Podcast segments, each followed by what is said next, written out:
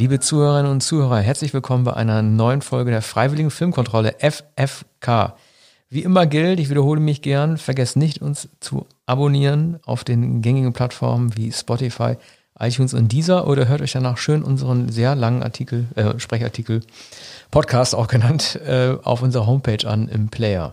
Äh, wie wir in der letzten Folge von vor zwei Wochen schon angekündigt haben, äh, freuen wir uns auf diese Episode der FFK ganz besonders, weil Arne Wielander und ich große Oscar-Fans sind und wir in dieser Episode über Klassiker der Oscar-Geschichte sprechen wollen. Ich selber habe ja nie einen Hehl daraus gemacht, dass ich ein großer Fan der 80er Jahre bin, weil ich der Ansicht war oder bin, dass diese Filme ähm, zwar sehr naiv gewesen sind, aber mit sehr großem Optimismus ihre Wahrheiten verbreitet haben, sodass sie einfach umwerfend gewesen sind. Das ändert allerdings nicht daran, dass wir beide, Arne und ich, der Auffassung sind, dass es vor allen Dingen die 70er Jahre gewesen sind, in denen einige der größten Oscar-Klassiker ausgezeichnet wurden, als auch sehr starke Konkurrenzen geherrscht haben.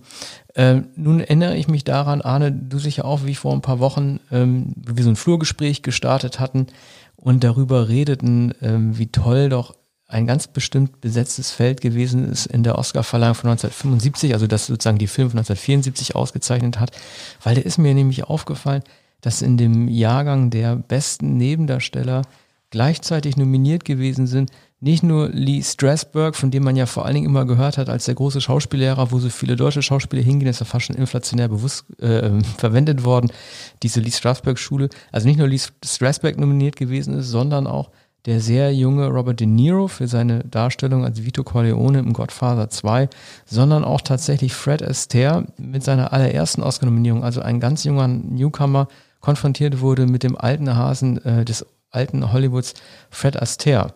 Wir alle wissen ja dann, wer gewonnen hat, ne? Ja, der ganz junge Schauspieler, der De Niro und, und nicht äh, der sozusagen ähm, aus Respekt nominierte Fred Astaire, nämlich fürs Flammende Inferno, wo er eine, wo er nicht getanzt hat oder auch ähm, äh, tanzt, aber ähm, in, in dem Hochhaus, das schon in Flammen steht bei, bei der Eröffnungsfeier. Und ähm, er trifft einen alten Schwarm wieder, eine Dame, die er vor Jahrzehnten kannte. Und ähm, ich glaube, eine Katze spielt auch eine Rolle, die er dann äh, später äh, aus dem 82. Stockwerk, aus, aus diesem Penthouse, aus diesem großen Saal äh, rettet. Und zwar in einem in einer Art Feuerwehrkran, in so einem Körbchen. Und ähm, ich glaube, der Wikipedia-Eintrag dazu besagt sogar, er rettet äh, Jennifer Jones, er nominiert dafür, dass er Jennifer Jones, die spielt die Dame Katze, rettet in dem Film. Und das ist auch die, die einzige Großtat und die Aktion. Ansonsten unterhält er sich über vergangene Zeiten, plaudernd mit der auch äh, früher berühmten Jennifer Jones, eine Schauspielerin, ähm, die in den 40er Jahren populär wurde und die äh, die Geliebte äh, eines berühmten Produzenten war, der ähm, vom Winde verweht äh, produziert hat und der unbedingt Jennifer Jones berühmt machen wollte. Ähm, in, äh, in, einem Film mit Gregory Peck Mitte der 40er Jahre. War das sowas wie eine Ehrennominierung für Fred Astaire? Ich meine, Towering Inferno, Flammendes Inferno war ja ein großer Kinoerfolg in jedem Jahr, aber man hätte ihn ja normalerweise nicht auf der Liste gehabt. Nein, der Film wurde, glaube ich, auch äh, abgesehen von Spezialeffekten gar nicht nominiert. Ich habe das noch nicht parat. Wir haben hier äh, viele Zettel natürlich. Mhm. Ähm, das, das müssten wir nachsehen. Aber Flammendes Inferno wurde nur in Nebenkategorien nominiert, wie übrigens auch ein anderer großer Katastrophenfilm Erdbeben, der auch zu der Zeit, also die, die Katastrophenfilme waren, waren damals enorm populär. Erdbeben unter anderem mit Charlton Heston, Flammendes Inferno, der Film mit Paul Newman und Steve McQueen. Paul Newman, der gramgebeugte panische Architekt, der den Turm äh, entworfen hat und Steve McQueen als der Feuerwehrmann, der dann schließlich äh, nahezu alle aus den Flammen rettet. Und Paul Newman am Ende sagt, ähm, baut andere Türme, baut besser, damit beim nächsten Mal nicht wieder die Feuerwehr kommen muss und wir euch nicht heraushauen müssen. Du kennst ja die legendäre ähm, Geschichte mit dem Darstellerstreit zwischen Newman und äh, Steve McQueen wer denn in den Credits als Erster genannt werden würde. Und ähm, man wusste irgendwie, dass Steve McQueen äh, der aufstrebendere Star der beiden werden würde und hatte sich ja dann darauf geeinigt, beide irgendwie gleichzeitig äh, im ersten Bild äh, des Vorspanns zu zeigen, aber höhlenversetzt. Also man hat, ähm, glaube ich, McQueen rechts unten und Newman rechts oben gezeigt was sozusagen beide Lesarten ermöglicht hat. Man kann ja entweder von oben nach unten lesen oder von links nach rechts, aber der dafür, dass er halt von links nach rechts gelesen wird, muss dafür den unteren Platz ja. einnehmen. So werden Eitelkeiten irgendwie ja. auch dargestellt. Also beide haben natürlich äh, gezögert, die Rolle anzunehmen und ähm, McQueen hat länger gezögert als Paul Newman. McQueen war ja damals schon ein Star. Es war nach Papillon und es war nach Bullet und es war nach Thomas Crown ist nicht zu fassen. Und äh, Newman freilich schon seit den 60er Jahren äh, großer Star. Und McQueen dachte am Anfang und sagte am Anfang seiner Karriere, nachdem er in einer Fernsehserie gespielt hatte, Anfang der 60er Jahre, ich glaube um 1960, Western, äh, ein Westernhelden. Ähm, Paul Newman ist der, der zu schlagen ist. Den müsste er schlagen. Äh, nicht mehr Brando, sondern Paul Newman, um in den 60er Jahren populär zu werden, was McQueen dann ja gelungen ist. Newman hatte dann allerdings zwei sehr große Erfolge, Butch Cassidy und Sundance Kid mit äh, mm, Robert Redford, inszeniert von demselben George Roy Hill, der dann auch The Sting, der Clue 1973 inszeniert hat. Und dieser Film wurde 1974 äh, bei der Oscarverleihung ausgezeichnet als bester Film. Mhm. Ähm, McQueen äh, hat, hat äh, nie einen Oscar gewonnen Paul Newman viel später äh, für Martin Scorseses ähm, äh, Color of Money, erst 1986. Und äh, ich glaube, im Jahr davor hatte er schon einen Ehren-Oscar bekommen. 85 und 86 wurde er dann ausgezeichnet für, für Color of Money. Ja, das passiert leider immer wieder. Ne? Ich hatte das bei, bei Morricone, das ist ja auch so gewesen, er hat einen Ehren-Oscar bekommen, den er gar nicht annehmen wollte weil er sich auch noch fit gefühlt hat als Komponist und hat er für The Hateful Eight den ja bekommen, ne? oder den Irving G. Thalberg Award, den Steven Spielberg, glaube ich, 1987 bekommen würde, als man der Auffassung war, er würde wahrscheinlich nie einen Regie-Oscar erhalten, was dann später äh, dennoch irgendwie stattfand. Das ist immer besonders tragisch, wenn man vorher abgespeist wird mit solchen ähm, Trophäen, um anschließend dann noch die in Anführungszeichen richtigen zu bekommen. Ich fand es in dem Oscar-Jahr 1974 halt so toll, weil ähm, alleine wenn man sich die Nominierten äh, für Best Picture ansieht, welche Großkaliber da halt sind. Also ausgezeichnet wurde ja letzten Endes in The Godfather Part 2. Francis Ford Coppola hat dann endlich den besten Film bekommen, nachdem er zwei Jahre zuvor für seinen ersten Paten den nicht bekommen hat. Den hat er ja Cabaret erhalten. Und jetzt ähm, waren gleichzeitig noch nominiert Flammendes Inferno, äh, Lenny, also der Film über Lenny Bruce mit Dustin Hoffman, dann nochmal Coppola The Conversation und schließlich Chinatown von Polanski was normalerweise ein Film gewesen wäre, der in anderen Jahrgängen ohne die Konkurrenz mit dem zweiten Pater, äh, Paten sicherlich äh, mit dem besten Oscar mit dem Oscar als besten Film ausgezeichnet worden wäre. Ja, also Towering Inferno war immerhin nominiert, was aber der, der Tatsache geschuldet war, dass äh, ähm, McQueen und Newman jeweils, äh, glaube ich, eine Million Dollar Gage äh, bekommen haben. Ähm, damals sensationell. Vielleicht nicht die allerhöchsten Gagen, die je gezahlt wurden, aber eben für zwei Schauspieler, für zwei sehr nicht, nicht sehr große äh, Rollen, auch keine bedeutenden Rollen. Und der Film war teuer, war natürlich Prestigeprojekt für Hollywood. Und es war nicht New Hollywood, sondern es war etwas anderes. Es war auch New Hollywood, nämlich das megalomanische Produktionskino, das dann mit Star Wars und, und mit, mit äh, Spielberg in gewisser Weise äh, vielleicht schon mit, mit dem Weißen Hai beginnen sollte. Also stand unmittelbar vor der Tür. Aber das war noch äh, das alte Studiosystem, eigentlich so viele Stars wie möglich in einem so aufwendigen, langen Film wie äh, möglich. Etwa zweieinhalb Stunden dauert das flammende Inferno.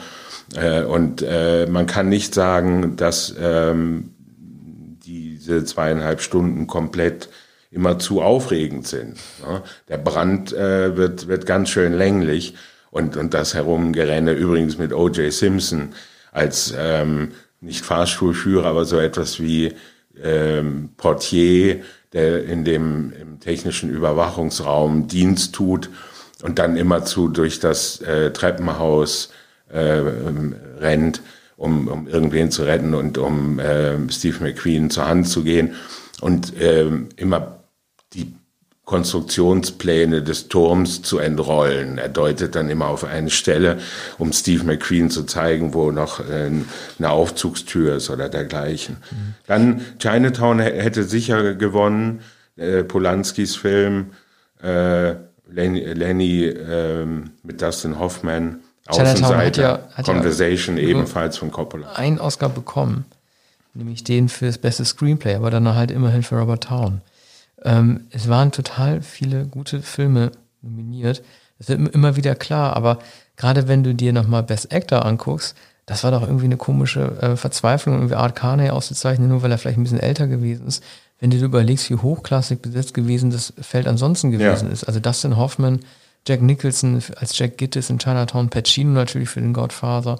Und dann natürlich mit Albert Finney nochmal eine klassische Rolle als Hercule Poirot im Orient Express. Ja, wie ist das erklärbar? Art Carney, eigentlich ein Nebendarsteller, freilich schon seit mindestens 20 Jahren wahrscheinlich beliebt in der Hollywood-Kommune und, und bei, bei Schauspielern beliebt. Ein bekannter Darsteller, Erzkomödiant äh, für den Film Harry and Tonto, ein sehr rührender Film. Drei Jahre später gab es noch einen Film mit Art Carney, vielleicht sogar besser, Die Katze kennt den Mörder. Da spielte ein, ein einsamer Mann mit, mit einer Katze. Auch dafür wurde er, glaube ich, noch einmal nominiert. Hat er nicht auch bei dieser Cocoon-Truppe von Ron Howard mitgemacht? Da war er dann möglicherweise ja. zum letzten Mal, das ja. war wohl einer seiner letzten Auftritte. Aber es ist natürlich auffällig, dass die, die so viel spektakulären Darstellungen von Jack Nicholson in Chinatown, auch Dustin Hoffman als Lenny Bruce, äh, der hat es natürlich auch darauf angelegt, wollte das zu seiner größten Rolle machen. Und El Pacino im äh, Paten dass die alle nicht gewonnen haben. Albert Finney, sicher ähm, Außenseiter mit Mord im Orient Express, für den allerdings Ingrid Bergmann äh, den Oscar für die beste Nebenrolle, ihren dritten Oscar, mhm. bekommen hat für einen einzigen Monolog von ungefähr fünf Minuten Länge, den sie in dem Film spricht. Ich glaube, was Pacino mit ähm, Sylvester Stallone gemeinsam haben dürfte, ist, dass er zweimal für dieselbe Rolle nominiert wurde. Ne? Für den, als Michael Corleone wurde er für den ersten Paten ja auch schon nominiert, wenn auch als Nebendarsteller. Und Stallone wurde ja damals für Rocky äh, nominiert als Hauptdarsteller und dann für den vorletzten Rocky-Film Creed als Trainer nochmal in der Nebenrolle. Ist auch ein seltenes Phänomen. Mhm. Ja, und, und Pacino hat ähm, sehr zu Unrecht für den ersten Paten den Oscar nicht bekommen und für den zweiten Paten den Oscar nicht bekommen. Sehr und man weiß gar nicht, in welchem, äh, welchem der beiden Filme eindrucksvoller ist. Der, der ähm, schweigsame, ähm, verhemmte, stille Junge in, im, im ersten Paten und dann der gewandelte, äh, selbstbewusste, machtbewusste und auch sinistre äh, dann verbitterte äh, Michael Corleone mhm. im zweiten Part. Dann würde ich sagen, schwelgen wir mal kurz im Godfather.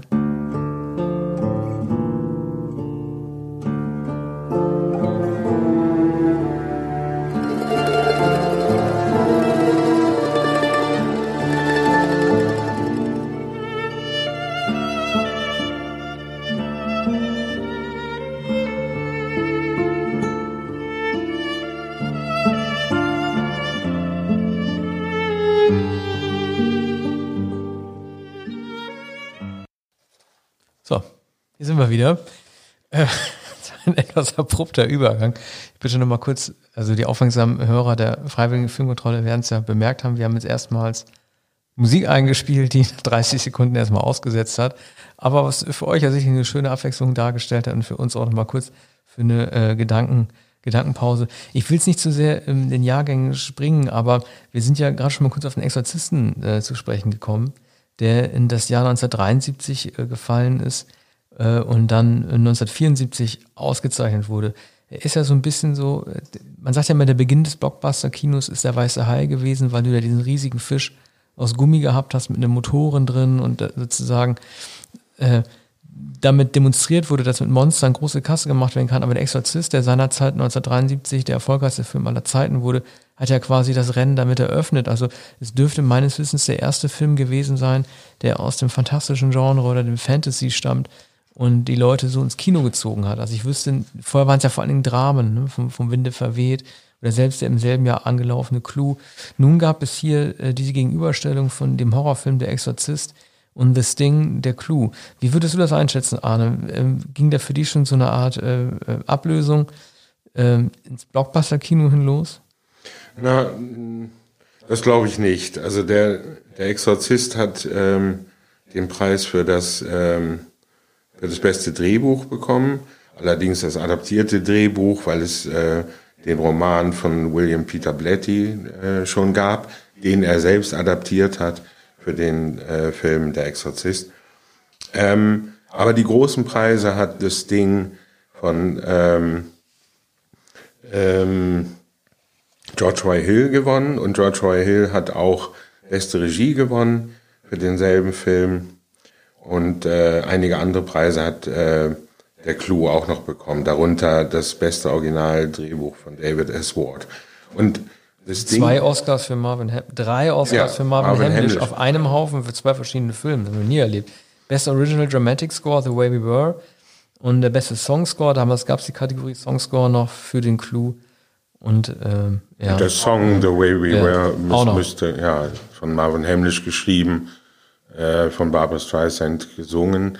Übrigens The Way We Were von Sidney Pollack, äh, ein Film, der sonst keine Preise äh, gewonnen hat in dem Jahr. Also die allermeisten ähm, Preise jedenfalls an äh, das Ding. Und das ist ein, ein Film, ein, äh, ein Schwank, ein, eine, eine Gauner-Komödie ganz alten Stils, eigentlich eine Boulevardkomödie oder so etwas wie, äh, wie eine äh, En-Suite-Komödie. Zu den Klängen von Scott Joplins Entertainer.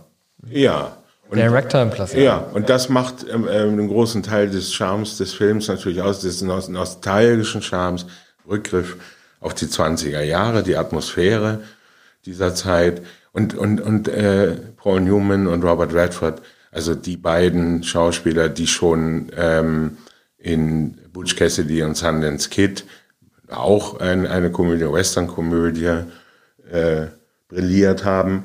Und das funktioniert auch hier sehr gut der, der ältere, der, der abgezockte, ähm, souveräne Gauner ist, ist äh, Paul Newman. Und Robert Redford ist der etwas jüngere äh, Taschenspieler, Trickser, eigentlich ein Taschendieb, der äh, immer, zu Geldbörsen entwendet und schnell davonläuft und der auch hier so eine Art, ein, in, in dem Clou, dem titelgebenden Sting, eingesetzt wird, äh, als derjenige, der die Sache äh, ins Laufen bringt. Und, und Newman zieht die Strippen hinter den Kulissen äh, zusammen mit einigen anderen. Es werden auch immer zu Kulissen aufgebaut, also ein, ein, ein Wettbüro und da spielt im Wesentlichen die Handlung noch dazu. In einigen Zügen immer zu wird Poker gespielt und Newman ist das charmante Schlitzohr. So und ähm, der Film war ungeheuer populär gut geschrieben, überschaubar, große Stars und, und hat äh, die Hauptpreise bekommen, allerdings keinen Preis für Newman, keinen Preis für äh, Redford. War, Jack Lemmon hat ja, den Hauptpreis Newman gewonnen. war noch nicht mal nominiert, ne? es war nur, nur ja. Redford nominiert. Ich finde es ja interessant, wenn du dir die Director-Liste anguckst, dass diese sichere Bank äh, der Clue, also George R. Hill, den bekommen hat. Und wenn du mal darunter schaust, welche anderen äh, sowohl Hoffnungsträger als auch halt irgendwie Veteranen auch nominiert gewesen sind, die viel bessere Regieleistung gebracht haben. Also allein Freakin für den Exorzisten oder auch jemand wie Bernardo Bertolucci für den letzten Tango in Paris und sogar George Lucas, das weiß man vielleicht heute gar nicht, hat auch, wurde auch schon mal, also alle regen sich ja über ihn auf oder machen sich über George Lucas als Regisseur lustig und sagen, wir gibt ihm die schlechtesten Anweisungen, die es gibt. Aber für American Graffiti, seinem erst zweiten Film, hat er tatsächlich eine Regie-Nominierung erhalten. American Graffiti ist wahrscheinlich sein bester Film, ist auch übrigens ein nostalgischer Film, der auf ja. die 50er Jahre zurückgreift. Der erste Film dieser Art, von denen es später so viele gab, die, die Rock'n'Roll-Zeit der 50er Jahre, äh, sozusagen Petticoat, Diners, ähm, Autorennen auf den Straßen der Provinz. Ich glaube, der Ort heißt äh, heißt er Modeno, Modeno in, in Kalifornien, jedenfalls Lukas ähm, Heimatort. Und, und dort spielt, ist dieser, äh, findet der Film auch statt mit Richard Dreyfuss und mit äh, Harrison Ford. Und äh, ein Film, der durchaus äh, einen großen Preis verdient gehabt hätte. Interessanterweise äh, war äh, Ingmar Bergmann nominiert für Schreie und Flüstern, ein Kostümfilm mit äh, Liv Ullmann neben William Friedkin eben Bernardo Bertolucci für den letzten Tango, was natürlich zeigt, äh, dass der, der Oscar, dass die Oscar-Jury, dass die Academy ähm, nicht vollkommen blind war. Äh, ja, oder für bedeutende, halt, auch radikale je, Filme. Je, ja, aber das sind so diese radikalen Außenseiter, die man sich, glaube ich, gerade in dem Bewusstsein gönnt, zu wissen, dass sie sowieso den Oscar nicht bekommen werden. Also oftmals hast du so Ausreißer nach unten und oben, die sehr radikal wirken, von denen man einfach weiß, dass sie den nicht kriegen. Ja, aber immerhin wurde Ingmar Bergmann ja. 1974 bemerkt für diesen Film, ne, wenn auch nicht für die 25 Filme vorher, für die er hätte nominiert werden können. Und Bernardo Bertolucci, noch gar nicht ein berühmter Regisseur, immerhin auch für den letzten Tango, ein Film, äh, über den das Mindeste nur gesagt ist, wenn man behauptet, äh, dass es ein kontroverser Film war, der auch in vielen Kinos gar nicht gezeigt ja. wurde, der mehr oder weniger mit Bannen belegt wurde und nur von Erwachsenen gesehen werden durfte.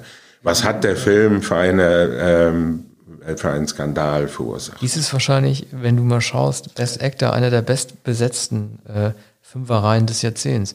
Jack Lemmon, Save the Tiger, Marlon Brando, Last Tango in Paris, Jack Nicholson wieder dabei, The Last Detail, Al Pacino für Serpico und Redford für seine Rolle im Sting. Ja. Also selten so eine, so eine Besetzung sind, die der stark gewesen ist, voller Ikonen. Ja, und gewonnen hat der, der älteste der Schauspieler, ähm, der, glaube ich, vorher nur für eine Nebenrolle in einem Film von 1955, 56 nominiert worden war, nämlich äh, Keine Zeit für Heldentum. Interessanterweise eine Komödie, die John Ford inszeniert hat. Da war Jack Lemmon, das war noch vor Some Like It Hot, äh, in einer kleinen Nebenrolle zu. Ich glaube, es war sogar sein erster oder zweiter Film. So, 20 Jahre später etwa ähm, hat er immer noch keinen Oscar bekommen, trotz seiner vielen äh, großen Komödienleistungen, etwa in The Apartment. Und deshalb hat man ihm für Save the Tiger den Preis gegeben, äh, auch zu Recht. Das ist ein Film, der den Umbruch zeigt, Ende der 60er, Anfang der 70er Jahre in der amerikanischen Gesellschaft. Und Lemon spielt einen biederen Geschäftsmann, ähm, der sozusagen in den Tumult um Vietnam gerät, also in die Gegenkultur, in die Proteste gegen Vietnam. Sein Sohn ähm, ist äh, in, in Vietnam ums Leben gekommen. Und, ähm, und sein Leben wird umgeworfen und er sieht dann unter Tränen, glaube ich, einen Dokumentarfilm äh, über den Vietnamkrieg und gerät auch an äh, jüngere Hippie-Frauen äh, aus der Generation seines Sohns. Und äh, er ist, glaube ich, so etwas wie ein Handelsvertreter, also ein, ein braver Geschäftsmann, ähm, der plötzlich an allem zweifelt, was ihm als amerikanischer Traum äh, immer selbstverständlich erschienen war. Nun, die andere, dafür hat er äh, den Preis gewonnen. Heute erinnert man sich an El Pacino in Serpico, natürlich eine der, der großen Pacino-Rollen ähm, Jack Nicholson, äh, ich weiß nicht, wie oft er nominiert wurde, ungefähr neunmal wahrscheinlich oder achtmal. Drei Preise hat er gewonnen. Hier The Last Detail, ähm, ich, ich, glaube von Hal Ashby. Er würde ja, er würde ja auch bald dran sein. Ne? Das ist ja, ähm, wenn ich das richtig ja, im Blick habe, ist es sein dritter. Es ist seine ersten, es ist vielleicht nicht seine erste Nominierung, aber es ist in dieser Dreierfolge Nominierung seine erste, auf die im nächsten Jahr dann Chinatown und dann schließlich äh, sein, sein Gewinnerfilm ähm, Einen Flug des Kuckucksnest folgen würde. Also drei Jahre in Folge nominiert zu sein, das ist, glaube ich, zuletzt tatsächlich Bradley Cooper äh, gelungen. Ich glaube, der hatte tatsächlich drei Nominierungen in Folge geholt für die ganzen David O. Russell-Filme in den Nullerjahren. Bin ich mir allerdings nicht so sicher. Ähm, klar, für Brando war das natürlich auch eine Nominierung, weil man gewusst hatte, dass er irgendwie durchs Raster fallen wird und nicht mehr so viel zur Verfügung stehen möchte. Er hatte ja irgendwie den äh, sehr publikumswirksamen den Oscar für den äh, Paten abgelehnt und dann eine als Indianerin verkleidete Frau auf die Bühne geschickt, die äh, den Preis in seinem Namen ablehnt.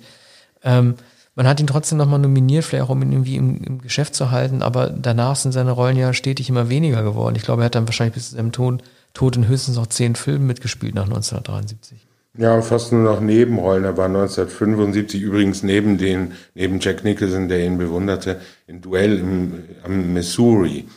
Ähm, misslungener, aber ein hochinteressanter Spätwestern. Und da spielte er die Hauptrolle äh, einen etwas tuntigen, seltsam äh, flamboyanten äh, Terminator, ein Killer, der in, in, einem, in einem Großmutterkleid auf seinem Pferd reitet und ähm, auch so ein, eine Art Schlafmütze trägt. Und, ähm, und sein Gegenspieler ist Jack Nicholson. Und äh, also eine sehr merkwürdige Rolle, für die man Brando durchaus nochmal hätte nominieren können. Nicholson vielleicht für die Nebenrolle. Aber so der letzte Tango war natürlich äh, tatsächlich Brandos letzter Tango. Ich glaube, ein Jahr zuvor hatte er äh, den, den Oscar ähm, gewonnen für den Paten. Mhm. War dann nicht erschienen. Aber hier wurde, wurde er nicht übergangen. Eine sehr richtige Entscheidung, denn äh, das ist vielleicht sogar äh, der Gipfel äh, seiner Schauspielkunst im, im letzten Tango nahezu gar nicht mehr zu spielen. Ja. Also er geht eigentlich nur im, im Kamelhaarmantel äh, durch die Straßen von Paris unter der, äh, der Bahntrasse durch und dann in dieser leeren Wohnung, in der Maria Schneider trifft. Und dann ist es ähm, und dann ist es die neurotische Auseinandersetzung, ist es das erotische Spiel, auch gewaltsame Spiel der beiden. Mhm. Und unvergessen äh, die Dialoge, die Brando wohl improvisiert hat, überwiegend, die Bertolucci nicht geschrieben hatte. Wobei es gab ja die, die Vermutung, dass, dass Bertolucci und äh, Brando durchaus auch gemeinsames Spiel äh, gespielt hätten gegenüber Maria Schneider. Es gab ja zuletzt diese, diese äh, Berichte darüber, dass beide sie missbraucht hätten. Nun wird das allerdings nicht mehr geklärt werden können, da ja äh, alle tot sind. Ne? Ähm, Anne, ja. Ich möchte nochmal, bevor äh, wir auf den Exorzisten zu sprechen kommen, nochmal kurz an die großartige äh, Titelmelodie des Stückes erinnern.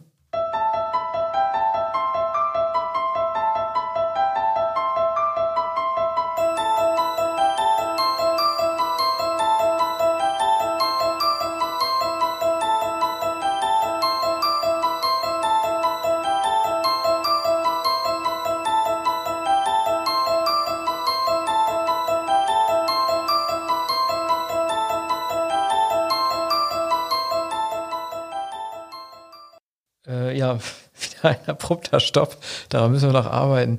Äh, Tubular Bells ist das Stück geschrieben von Mike Oldfield, äh, in einem komplett anderen Kontext veröffentlicht, aber dann äh, sehr passend als Titelmelodie für den Exorzisten verwendet. Also ich fand schon extrem bemerkenswert, ich weiß nicht, wie du das findest, dass so ein Film, der ähm, auf große Schockeffekte setzt und sehr viel mit Masken und Tonspuren arbeitet, glaube ich, erstmals einer ist, der für den besten Film nominiert wurde äh, dazu auch als Schauspielerfilm wahrgenommen wurde, da drei der daran mitwirkenden Schauspieler zumindest nominiert wurden. Einmal Ellen Burstyn als äh, Mutter äh, von Linda Blair, die auch nominiert wurde, die das Mädchen Reagan spielt, das dann ähm, vom Teufel beherrscht werden wird. Und Jason Miller als äh, Priester Damien Carras. Also wie würdest du den Film innerhalb seiner Zeit bewerten? Viele äh, sagen ja, dass dieser Film vor allen Dingen Ausdruck gewesen ist der Elterngeneration, die ihre Kinder nicht mehr versteht, weil die in den 70er Jahren, äh, sei es noch in Hippie-Spätausläufern zu finden gewesen sind oder vielleicht mit Drogen, mit experimentiert haben, also sozusagen ein Symbol dafür darstellt, dass ähm, es eine zu große Kluft zwischen Eltern und ihren Kindern gibt. Bei mir selber ist es so, ich bin ja kein Fan von zu großen äh, sozialen Deutungen von Horrorfilmen. Ich mag Horrorfilme ja am liebsten als Horrorfilme, wenn sie halt irgendwie äh, nicht in Anführungszeichen Spiegel der, der Gesellschaft darstellen.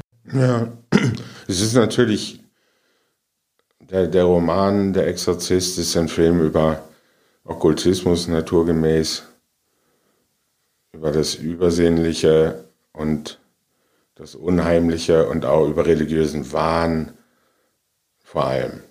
Und paranormale Phänomene, wie es bei Linda Blair dann ausbricht. Ähm, der, der Mutter vollkommen unverständlich. Und es deutet wenig darauf hin, dass es so etwa soziale Ursachen hätte. Wohl ist es ein psychosomatisches Phänomen. Ähm, aber dann, deshalb heißt der Film Der Exorzist, ist es eine religiöse Angelegenheit. Aber fällt dir dem Titel nicht ein falscher Fokus? Das hat mich immer irgendwie gestört. Ne? Es, eigentlich müsste es heißen Exorzismus, aber es klingt ein bisschen blöd. Ja, aber also, äh, letztendlich ja. die Rolle zu nehmen, gut, von Max von Sydow prominent besetzt, aber nun ist ja dieser Priester keine zentrale Figur im gesamten Film. Ja, ne, die neben Linda Blair, also neben dem Mädchen, ist es Ellen Burstyn. Also der ja. Film handelt, ähm, und es ist der, der Pater. Es ist äh, also nicht der Exorzist, sondern es ist der Zweifelnde an seinem Glauben, zweifelnde Pater. Ja, und der, weil halt der Teufel halt weiß, wie er ihn halt äh, am Kragen packen kann, indem er ihn äh, an seine Schuldgefühle, den Pater an seine Schuldgefühle ermahnt. Er fühlt sich ja verantwortlich, ja. sich nicht um seine kränkliche Mutter äh, gekümmert zu haben, die dann vor seinen Augen gestorben ist und er war nicht da. Ja, also ähm, es, ist, es ist auch die, die Flagellanz, es ist die Selbstgeißelung dieses Paters. Es sind die, die nagenden die quälenden Vorwürfe, die er sich selbst macht. Und ähm, ja, das ist die Schuld. Und jemand, der, der sich so schuldig fühlt, der vollkommen zerrissen ist, wird nun in, in diesen seltsamen, einzigartigen Fall von, von Teufelsbesessenheit oder von, von Wahnsinn gezogen. Und der Wahnsinn der, der Linda Blair steigert sich dann ja äh, bis zum also sozusagen bis zu konvulsivischen Zuckungen, ja dem äh, Herumdrehen, fast Kreiseln des Kopfes und, äh, und, und der Levitation. Also schwebt dann über dem Bett in dem Schlafzimmer. William Friedkin hat das äh, alles genau nacherzählt, wie das Zimmer gebaut wurde, wie, wie er das entworfen hat. Und hochfaszinierend. Und, und wie, wie der Bergmann-Schauspieler Max von Südow sehr irritiert war, sowohl von der Rolle, die er gar nicht spielen wollte, hat er abgelehnt, stand ja auch gegen den strengen Protestantismus bei, bei Bergmann, also das Skandinavische, der auch Schuld und Sühne, aber die, die Kargheit. Und ganz anders bei William Friedkin, da der Wahnsinn in diesem Kinderzimmer ausbricht und, und der Teufel, der, der Dämon, der Satan sich zeigt in, in, in, in Gestalt eines Kinderkörpers, auch mit übergibt sich ja auch und und dann und hat äh, schlimmste. Und und es wird versucht ihr mit Wissenschaft beizukommen mit der Medizin. Also wird Blut entnommen. Es, es werden äh, Tests äh, gemacht. Was ja auch das und, Interessante und alles, ist alles wird Anti, organisch Anti, genau dieser antipsychiatrische Ansatz ähm, genauso furchtbar wie, letztendlich deswegen ist die Tonspur auch so toll, der Film hat ja auch völlig zu Recht einen Oscar bekommen, genauso verrückt wie halt äh, diese Teufelstimmen, die ständig in, äh, durch, aus Reagan halt rauskommen, werden ja auch die medizinischen Apparate dargestellt. Sie kriegt ja irgendwie eine Kernspintomographie, wird durch alle möglichen Geräte geschleust, um eben diese organische Ursache zu bestimmen, die allerdings nicht gefunden wird, aber alles begleitet mit massiv verstörenden elektronischen Tönen. Also letzten Endes ist es auch ein Film, der sich äh, auch gegen die Schulmedizin richtet. Ja, also die, die hilflosen Versuche, eben mit Wissenschaft, mit, mit der Medizin auf dem Stand von 1973, ähm, dem Übernatürlichen, dem Unerklärlichen beizukommen. Und, und das muss natürlich misslingen. Und, und es gibt eigentlich nur sozusagen die Hoffnung auf, auf, die, auf die Gnade und ähm, möglicherweise die Buße des Paters, der ja schrecklich endet. Und, und nicht ganz am Ende des Films, glaube ich. Eine lange Treppe in äh, Georgetown, Washington. Und nicht zu verwechseln mit der Joker-Treppe in der Bronx von New York. Auch das eine, eine Treppe, ja. die hinuntergewandelt wird. Einmal das und auch nicht zu verwechseln mit der Treppe bei Sergei Eisenstein und dann später bei äh, Brian De Palma äh, in The Untouchables, der, der Kinderwagen, der, Kinderwagen. Der, der, die, die Treppen äh, runterrollt. Aber so auch sehr eindrucksvoll äh, Friedkins Inszenierung dieses Paters, der Treppe und der, der, der Hilflosigkeit der, der äh, Mutter, Ellen Burstyn. Äh, das wird sehr ausführlich gezeigt, wie ähm, alleinerziehende Mutter, dem Kind ausgeliefert, ähm, unbegreiflich. Und man sieht aber, wie sie, wie sie den Alltag beizubehalten versucht. Also Kind zur Schule schicken, Frühstück machen, Brot äh, vorbereiten, die täglichen Verrichtungen. Eine, eine, eine Mutter, die ohnehin überfordert ist, die, wie man heute sagt, äh, war damals aber auch so, die, die all, alles zu, zu regeln versucht und die dann dem Kind überhaupt nicht mehr beikommen kann, es nicht verstehen, man kann das rational nicht ergründen. Manchmal ist das Mädchen noch lieb und, äh, und das Mädchen begreift natürlich nicht, was mit ihm passiert. Du wobei hast ja zu Recht gesagt, von Ellen, die, hm? ja, wobei die Figur von Ellen Burstyn natürlich insofern in zweifelhaftes Licht auch getauft wird, weil ähm, sie eine Karrierefrau darstellt, die eine erfolgreiche Schauspielerin ist. Aber ähm, äh, überfordert ist quasi von dieser Doppelbelastung, wie man es heute nennt, Doppelbelastung aus Familie und, und, und Karriere. Also im Grunde genommen ist sie ja die, die, die Erfolgsfrau, die äh, scheitert, die Alkoholikerin, äh, die ihre Dienstmädchen zusammenstaucht und so weiter. Ähm, also als wäre es quasi, als wäre es innerhalb dieser Konstellation in die Wiege gelegt worden, dass man ein derartiges Kind aus Vernachlässigung bekommt. Ich kann mich an das Dienstmädchen oder an die Dienstmädchen nicht erinnern. Ja, also, also es gibt in dem Haushalt eine. Genau, und es gibt ja auch so einen Butler, einen Butler, der, ähm, der glaube ich ein Deutscher ist, der von so einem Regisseur irgendwie ähm, auch als, äh, als Nazi auch äh, verspottet wird was dann wiederum dazu führt, dass äh, dieser Regisseur sterben wird. Das ist extrem kompliziert, aber es ist ein da Haus. sich noch viel mehr Abgründe auf als, äh, als die, an die ich mich erinnern kann. Ach, es gibt ja, du, die bekannteste Szene ist, ist, ist ja die geschnittene, die sogenannte Spider-Walk-Szene, ähm, die man auf YouTube sehen kann, in der Reagan auf allen Vieren und äh, auf dem Rücken eine Treppe runterläuft, ja. äh, die sehr berühmt ist, die er Freakin damals rausgeschnitten hat, weil er sagen wollte, dass es ihm wichtiger war, ähm, das besessene Mädchen nur innerhalb ihres eigenen Zimmers zu zeigen und nicht zu zeigen, dass sie in der Lage ist, ihren Raum zu verlassen. Ah, nur frage ich mich, wäre das Grund genug, das zu schneiden, weil sie macht ja andere schlimme Dinge, sie schwebt an der Decke, sie dreht ihren Kopf um 360 Grad. Also es wird ja relativ schnell deutlich, dass sie von übersinnlichen äh, Kräften äh, beherrscht ist und sich halt diese Besessenheit, was ja in allen Exorzismusfilmen immer eine Rolle spielt, halt nicht selber nur einbildet. Ja, allerdings sind das natürlich Kräfte, die sie besitzen, die sie in Besitz genommen haben und die sie nicht nutzbar machen kann. Es hat überhaupt nichts Konstruktives. Mhm. Es, äh, es ist das, die zerstörerische Kraft ähm, erkennbar, die sie, die Kräfte, die sie auseinanderreißen, auseinanderreißen, die sie nicht versteht und, und, und sie ist äh, eine, eine Leidende. Und deshalb muss der Exorzist kommen, der tatsächlich ähm, der ja auch scheitert und der mit seinem Kruzifix da hilflos steht und, ähm, und, und auch kapitulieren muss vor, vor die, dieser Urgewalt. Übrigens hat äh, Friedkin später ja ein, ein Director's Cut geschnitten, ich glaube um, um das Jahr 2000. Ich weiß nicht, ob diese Käfer äh, Szene. Nein, die ist nicht mit drin. Also, also, man sieht diesen, diesen Teufel, äh, Pazuzu heißt er ja, dieses, dieses äh, schlimm anzusehende weiße Gesicht sieht man ein bisschen öfter und es gibt äh, verlängerte Krankenhausszenen. Und ich glaube auch das alternative Ende mit äh, dem Polizisten, der im Film ja extrem unterbesetzt ist, der keine tragende Rolle spielt. Also man hat ja immer noch diesen Polizisten, der sich mit dem Pater Karras noch anfreundet, mit drin, weil äh, man zeigen will, dass es auch in, in der, in der nicht-christlichen Welt Ermittler des Falles gibt, aber das ist für den Film letztendlich total überflüssig gewesen. Auch deshalb ist der Director's Cut ja auch ganz gut. Ja, der Polizist tapert äh, tatsächlich vollkommen. Ja, von Rod Steiger, glaube ich, ja. gespielt. Kann das sein? Oder Ach, entweder von Rod Steiger oder DJ ja, Cobb.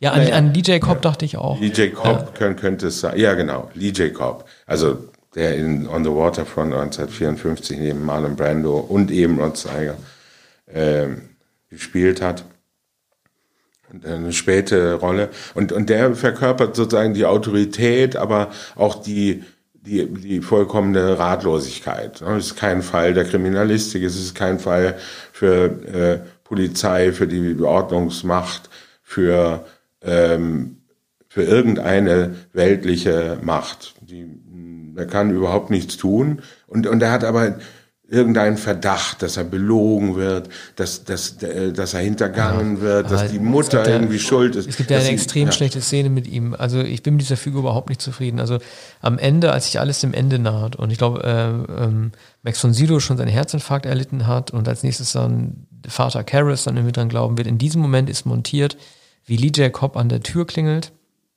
Dann jemand aufmacht, wahrscheinlich Alan Burstyn, ich weiß es nicht. Und er dann nur so ganz wissend nickt. Und damit ist seine Rolle auch erfüllt. Also er wird irgendwie Teil dieses, ja. dieses Finales, dieses tragischen Finales, ohne wirklich eine Rolle zu spielen. Aber es soll impliziert werden, dass er eine gewisse Art Vorahnung gehabt hat über das, was, was passieren mhm. würde. Bis, Immerhin. Ja. Der Polizist hat ja in so einem Film und im Horrorfilm überhaupt äh, eigentlich immer das erste Opfer zu sein.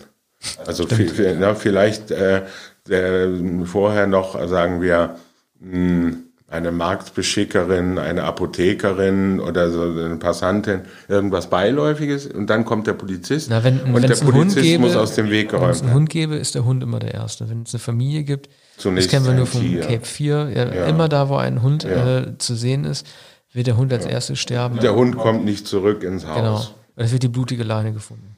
Naja. Und, und, dann kommt aber bald der Polizist, der dann auch nicht mehr ins Haus kommt, ne? den, es, den es vor der Haustür erwischt. Wir machen jetzt mal einen etwas dramatischen Übergang. Du wirst gleich erkennen, worum es geht, Arne, und ich glaube, die Zuhörer auch.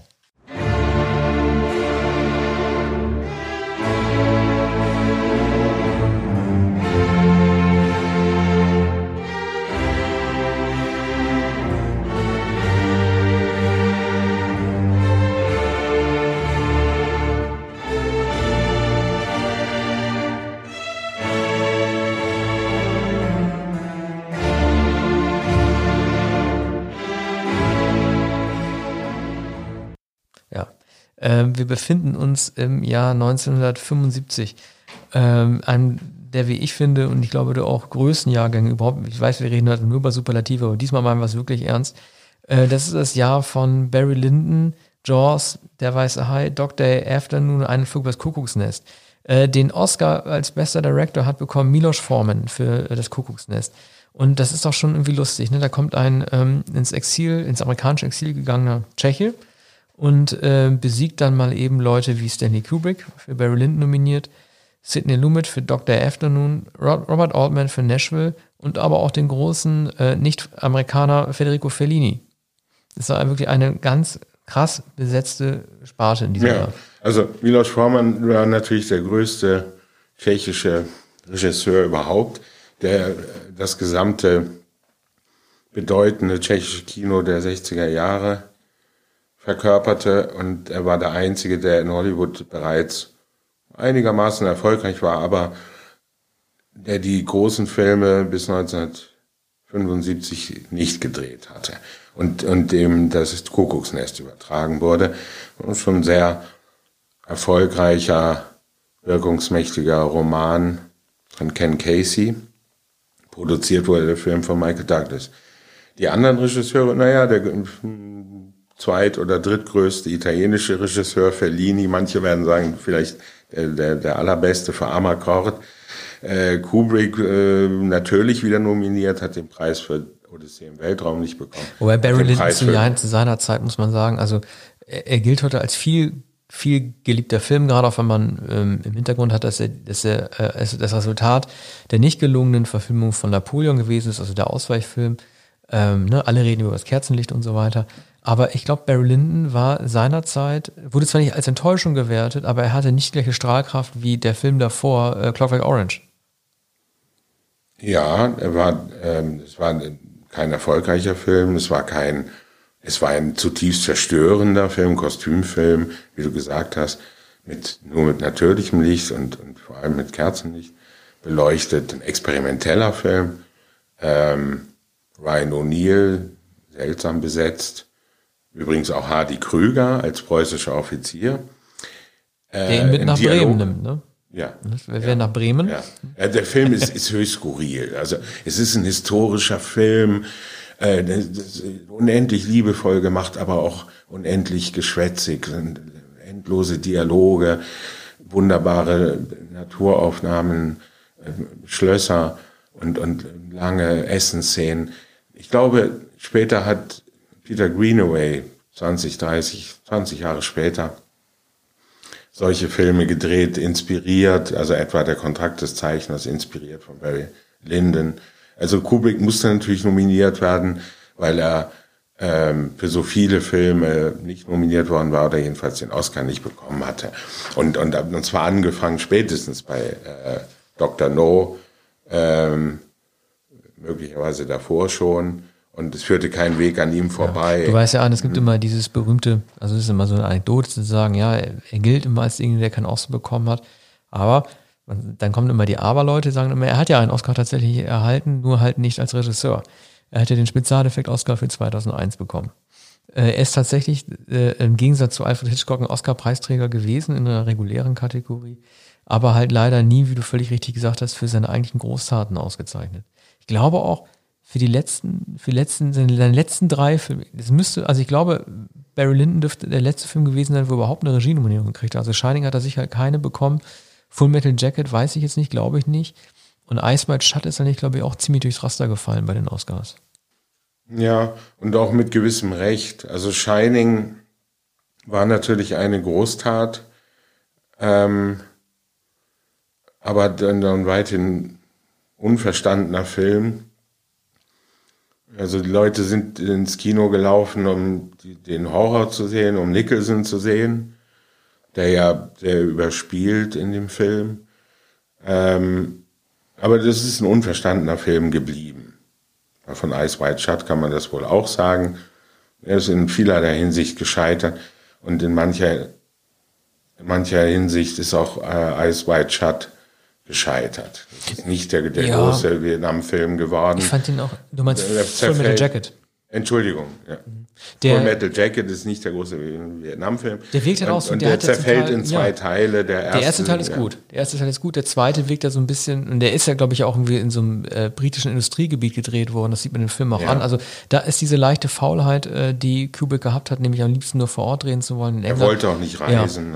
genau. So wie Ice White Shut, das auch, wo New York dann im Studio nachgebaut wurde. Also diese, dieser leichte Hang zur Faulheit wurde ihm dann doch auch ein bisschen zum künstlerischen Verhängnis. Das kann man ja durchaus so sagen. Full Metal Jack und Ice White Shut sind teilweise sehr künstlich, sehr künstlich aussehende Filme. Also ich finde es trotzdem, ich weiß nicht, wie du das siehst, wenn du dir die Best Picture Nominierten ansiehst, ähm, da ist ja auch Jaws dabei, an dem wir mal kurz gedenken wollen. Achtung,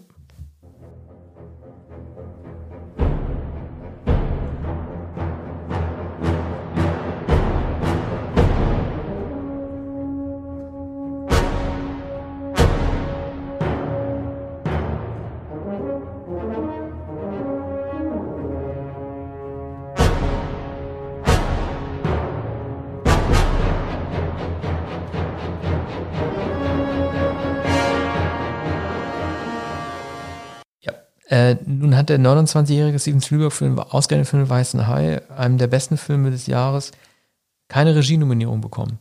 Glaubst du, das war eine Entscheidung, weil man sich gesagt hat, er ist noch zu jung, äh, er ist noch nicht so weit, oder weil man einfach gesagt hat, die Konkurrenz war zu groß, oder weil es ja tatsächlich einfach ein Film mit einem Hai aus Gummi gewesen ist? Ja, der Gummihai, der gut gelungen ist.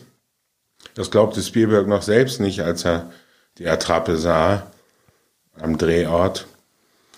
Ähm, der Gummihai ähm, gab, der, gab dem Film sozusagen etwas Unseriöses oder überhaupt das Sujet.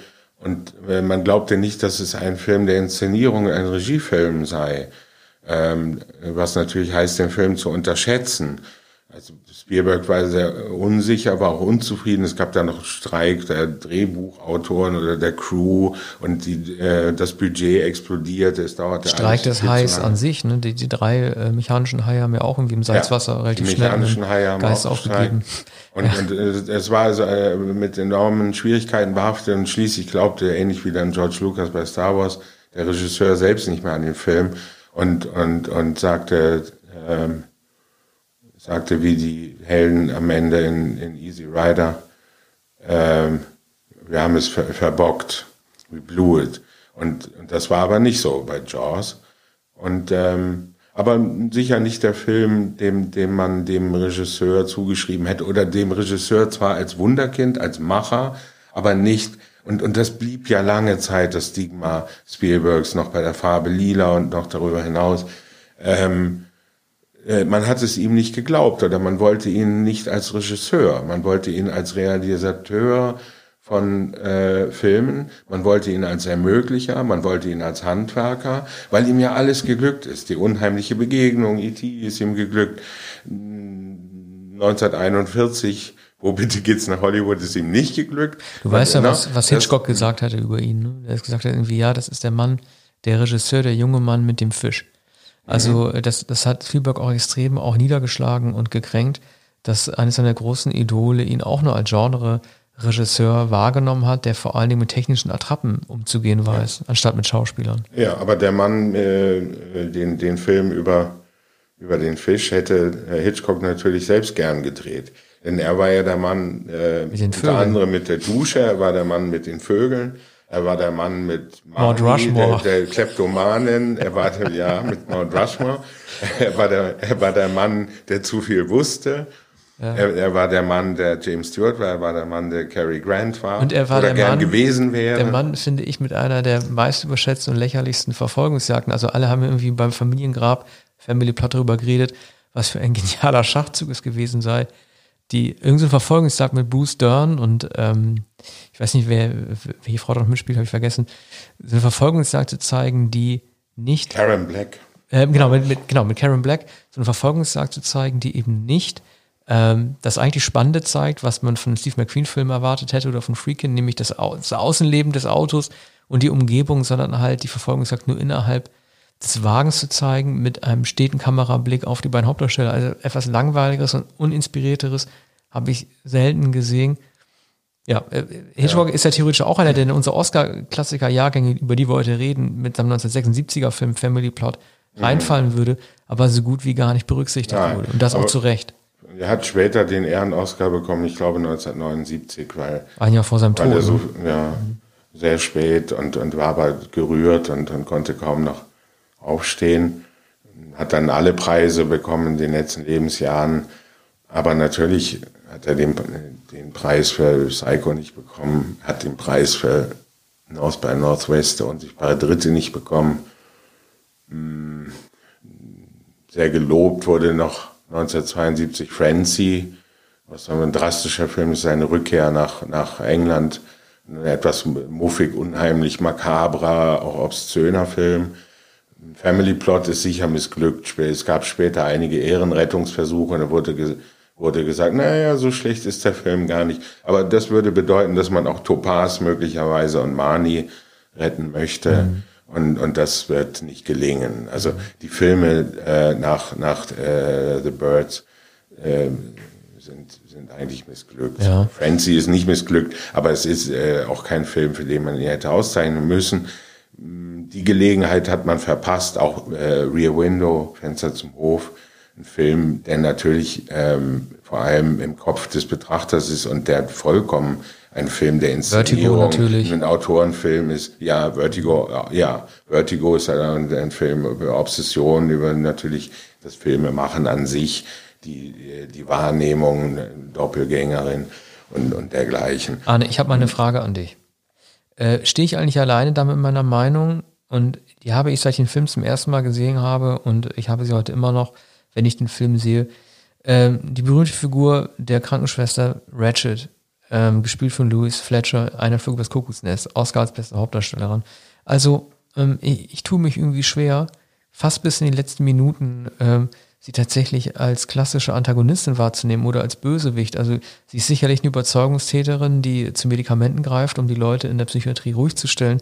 Aber sie wirkt auf mich äh, wie niemand, der, der andere Menschen bewusst schaden will, also sozusagen eine böse Seele hat. Ich glaube einfach, dass sie sehr fehlgeleitet ist. Also ich konnte mit dieser Figur sehr viel anfangen und äh, habe sie nicht so teuflisch äh, gesehen, wie McMurphy sie dann immer irgendwie dargestellt hat. Sie macht ja am Ende, ich glaube, das ist die Figur von Brad Dourif, ähm, der sie dann droht, ähm, dass sie seinen Vater einschaltet, um ihm zu erzählen, was er da gemacht hat, und die dann zu seinem, zu seinem Suizid führt. Das ist die erste bösartige Handlung von ihr, aber ansonsten ist sie doch eine sehr bemitleidenswerte Figur. Also ich finde die Figur toll. Ja, sie ist natürlich das, das Klischee oder der, der Archetypus der strengen Krankenschwester und eine, eine Apparatschik-Frau sozusagen, von, von der eine, eine gewisse Hartherzigkeit hier behauptet wird. oder von, ja, in, in dem Roman von Kim Casey ist es so angelegt. Man sieht das auch in jeder Theateradaption, dass die ist die Antagonistin von äh, Nicholson, von McMurphy, weil, weil es ja keine andere Gestalt geben kann, abgesehen von dem Klinikleiter, von dem Institutsleiter, ähm, bei dem Nicholson am Anfang eingeführt wird und, ähm, und, und der, ihn, der, der ihn gleich eigentlich als heillos erkennt. Und Nicholson verstellt sich auch nicht. Und die Nicholsons Rebellion, sein, sein Aufbegehren und das Organisieren dieser nun äh, schwächlichen oder ungeeigneten Kombattanten, ähm, das er dann organisiert, das richtet sich natürlich vor allem gegen diese Schwester als Autoritätsperson, die auch die Medikamente ausgibt, die wiederum der Ruhigstellung dienen. Und McMurphy will natürlich nicht ruhig gestellt werden und er will nicht wie lobotomisiert sein. Also richtet sich seine Cholerik, richtet sich sein, sein Zorn ähm, gegen Louis Fletcher. Das ist natürlich auch eine erotische An ja. zumindest von seiner, ja. von seiner Seite ja. aus in ihre Richtung. Das lässt sich auch nicht bestreiten. Ja, also äh, das, das, liegt, ähm, das liegt in ihrer, in ihrer Autorität und der, übrigens auch in, in der anderen Richtung wahrscheinlich. Ne? Also er ist der, der rabulistische Rebell, er ist der ähm, er ist der, die, die, der Provokateur äh, schlechthin, der alles in Frage stellt, woran sie glaubt, den gesamten Klinikbetrieb, äh, den reibungslosen Ablauf, auch das, das Ruhigstellen der Patienten, da es doch anders nicht geht. Und, und er ist, er ist eben nicht, er, er ist in, in, in mancher Hinsicht vielleicht verrückt, aber er ist nicht in klinischer Weise, er ist nicht pathologisch verrückt oder irrsinnig. Und damit unterscheidet er sich von den anderen Hilflosen, ja, er lässt die, sich ja die einweisen, alle gefangen sind. Genau, er lässt sich ja auch einweisen, um einer möglichen Gefängnisstrafe zu umgehen. Ne? Also er folgt ja das quasi der eigentliche, auch taktischen, ja, Das ist der eigentliche Grund. Und, und er, er gerät dadurch in eine Mühle, die er dann nicht mehr beherrscht. Und er lehnt die Medikamente ab, nimmt diese nicht zu sich, weigert sich und, und er wiegelt die anderen auf und ähm, der, der, das Buch und der Film behaupten, dass er das zu Recht tut. Also dass er etwa den stummen Indianer mit dem Putzfeudel äh, aufwiegt, dass er ihn aus seinem Elend, aus, aus seinem Schweigen reißen will. Und da, das missglückt ihm aber. Das ist die Tragik des Films. Er, er hilft eigentlich keinem Patienten. Es ja, wobei der Indianer, also Will Sampson ja am Ende ähm, sozusagen, also metaphorisch gesprochen, ihm die Freiheit schenkt, indem er ihn ja erstickt und dann selber auch, was ja auch diese Symbol, äh, eine hohe Symbolkraft haben soll, als Indianer den Weg in die Freiheit wählt, indem er einfach dieses, ich weiß nicht, ob es eine Toilette ist oder so, er wirft hier irgendwas äh, durch, durch die Wand durch und bricht dann letzten ja. Endes dann irgendwie aus. Also der, der ja. große Indianer äh, kriegt dann irgendwie auch noch letzten Endes seine Freiheit. Also der, das ist eine Figur, der tatsächlich geholfen hat. Er hat dem Indianer, äh, dem Indianer ja geholfen, zu seiner eigenen Freiheit letzten Endes zu finden und dieses ja, System dann zu Was aber vielleicht eine falsche Freiheit ist. Also es wird der Film behauptet, der Roman behauptet auch, dass der Indianer befreit wird, dass er erkennt, dass er nicht, nicht immer, dass er nicht für den Rest seines Lebens mit dem Putzbeutel da traurig stehen muss.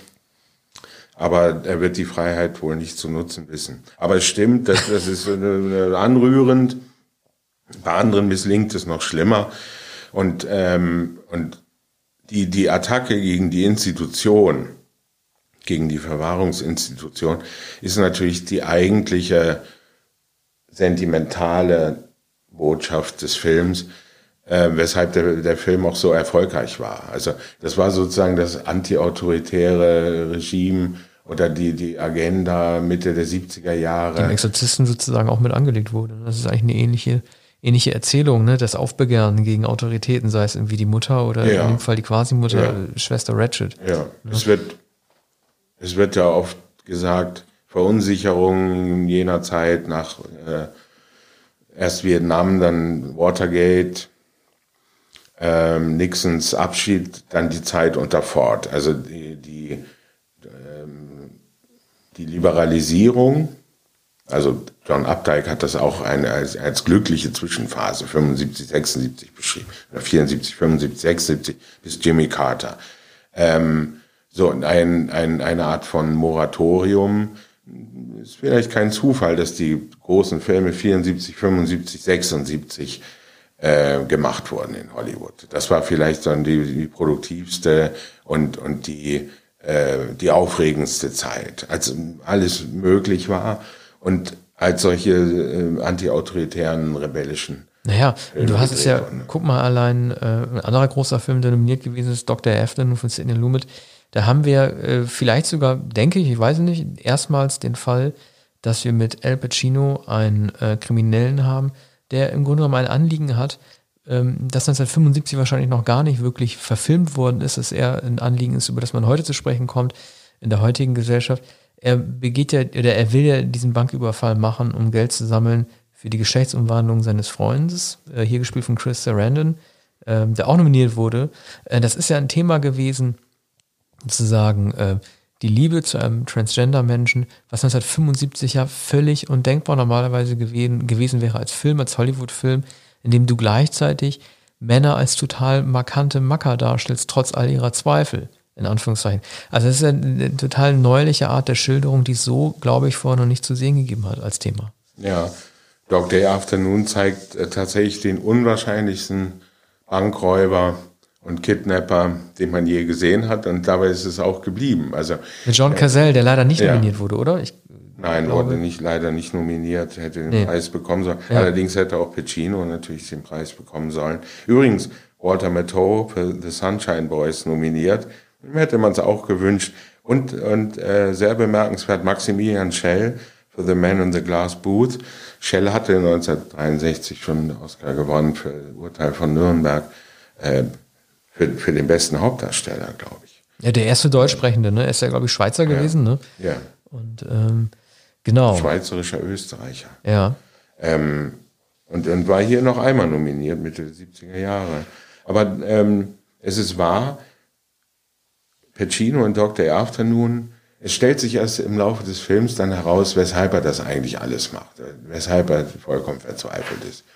Und, und dass er ja mit dem ebenfalls vollkommen ungeschickten John Cazell, äh, also dass, dass die beide gar nicht dazu in der Lage sind, äh, so einen Bankraub durchzuführen. Und es entgleitet ihnen alles. Sie haben sich das natürlich vollkommen anders vorgestellt, dachten, gehen in die Bank, nehmen das Geld und gehen wieder raus. Jetzt haben sie aber lauter Geiseln, die Polizei fährt auch das Militär. Und äh, Pacino begreift auch, dass er nicht mehr äh, lebend entkommen wird und äh, ne, tief bewegender und zugleich äh, fast surrealer Film. Dabei mit dem mit dem harschen Realismus von Sidney Lamet, der einige äh, solcher Filme gedreht hat, darunter schon die Zwölf Geschworenen 1958, ähm, wo sozusagen der, der unmittelbar, der unverstellte Realismus umschlägt in, in, in eine Klaustrophobie oder in, in den Wahnsinn. Bei den zwölf Geschworenen ist es so, dass sie den Raum nicht verlassen dürfen und sie kommen einfach nicht zu einer Entscheidung, weil einer sich weigert, das Offenkundige anzuerkennen und er sät Zweifel und nur davon handelt der Film und hier ziehen sie, zieht sich der Raum zusammen in, in diesem Bankraum, äh, in dem Bankgebäude mit den ähm, festgesetzten Geiseln und diesen zwei vollkommen verzweifelten, die eigentlich nur entkommen möchten und die aber merken, dass das nicht mehr möglich sein wird. Ja, und der und, natürlich, äh, also gerade in der Figur von Pacino ja auch zum Medienhelden wird. Er ist derjenige, der dem es gelingt, medienwirksam vor der Bank irgendwie einen Auftritt hinzulegen, mit der Presse zu reden, mit den Leuten zu reden. Äh, die Leute lieben, lieben ihn äh, am Ende ja und sie unterstützen äh, sein Anliegen, weil sie ja mitbekommen, wofür er das Geld eigentlich haben will. Das fand ich schon, das fand ich schon, also, schon sehr ja. äh, berührend. Das ist auch ein Film über die Massenmedien, ein Film über, äh, das war noch nicht ganz neu, äh, über das Fernsehen, dass wenn, wenn die Kamera das Ereignis beobachtet, es etwas anderes wird. Und Pacino richtet sich dann unmittelbar durch die Kamera an die Zuschauer und, und hat ein Millionenpublikum. Genau, er erkennt, dass die Zuschauer, das, dass die Zuschauer eigene Meinung halt bilden, ne? und, und unabhängig von der polizeilichen Darstellung. Damit hat das zwei Jahre später ein Network, auch ein Film, der nominiert war als bester Film, wieder aufgenommen und dann noch schärfer innerhalb einer äh, Fernsehgesellschaft und die, die ähm, Strukturen, die Mechanismen äh, bei, bei einem großen Fernsehsender. Nachrichtensprecher und, und Präsident und, und Womit wir dann quasi schon Moderatoren. beim nächsten großen äh, Oscar-Jahrgang sind, einem Jahrgang, der vielleicht sogar fast noch ein oder zumindest genauso gut wie das Jahr 1975, den ich auch noch eine entsprechende Titelmelodie, die jeder kennt, einleiten möchte.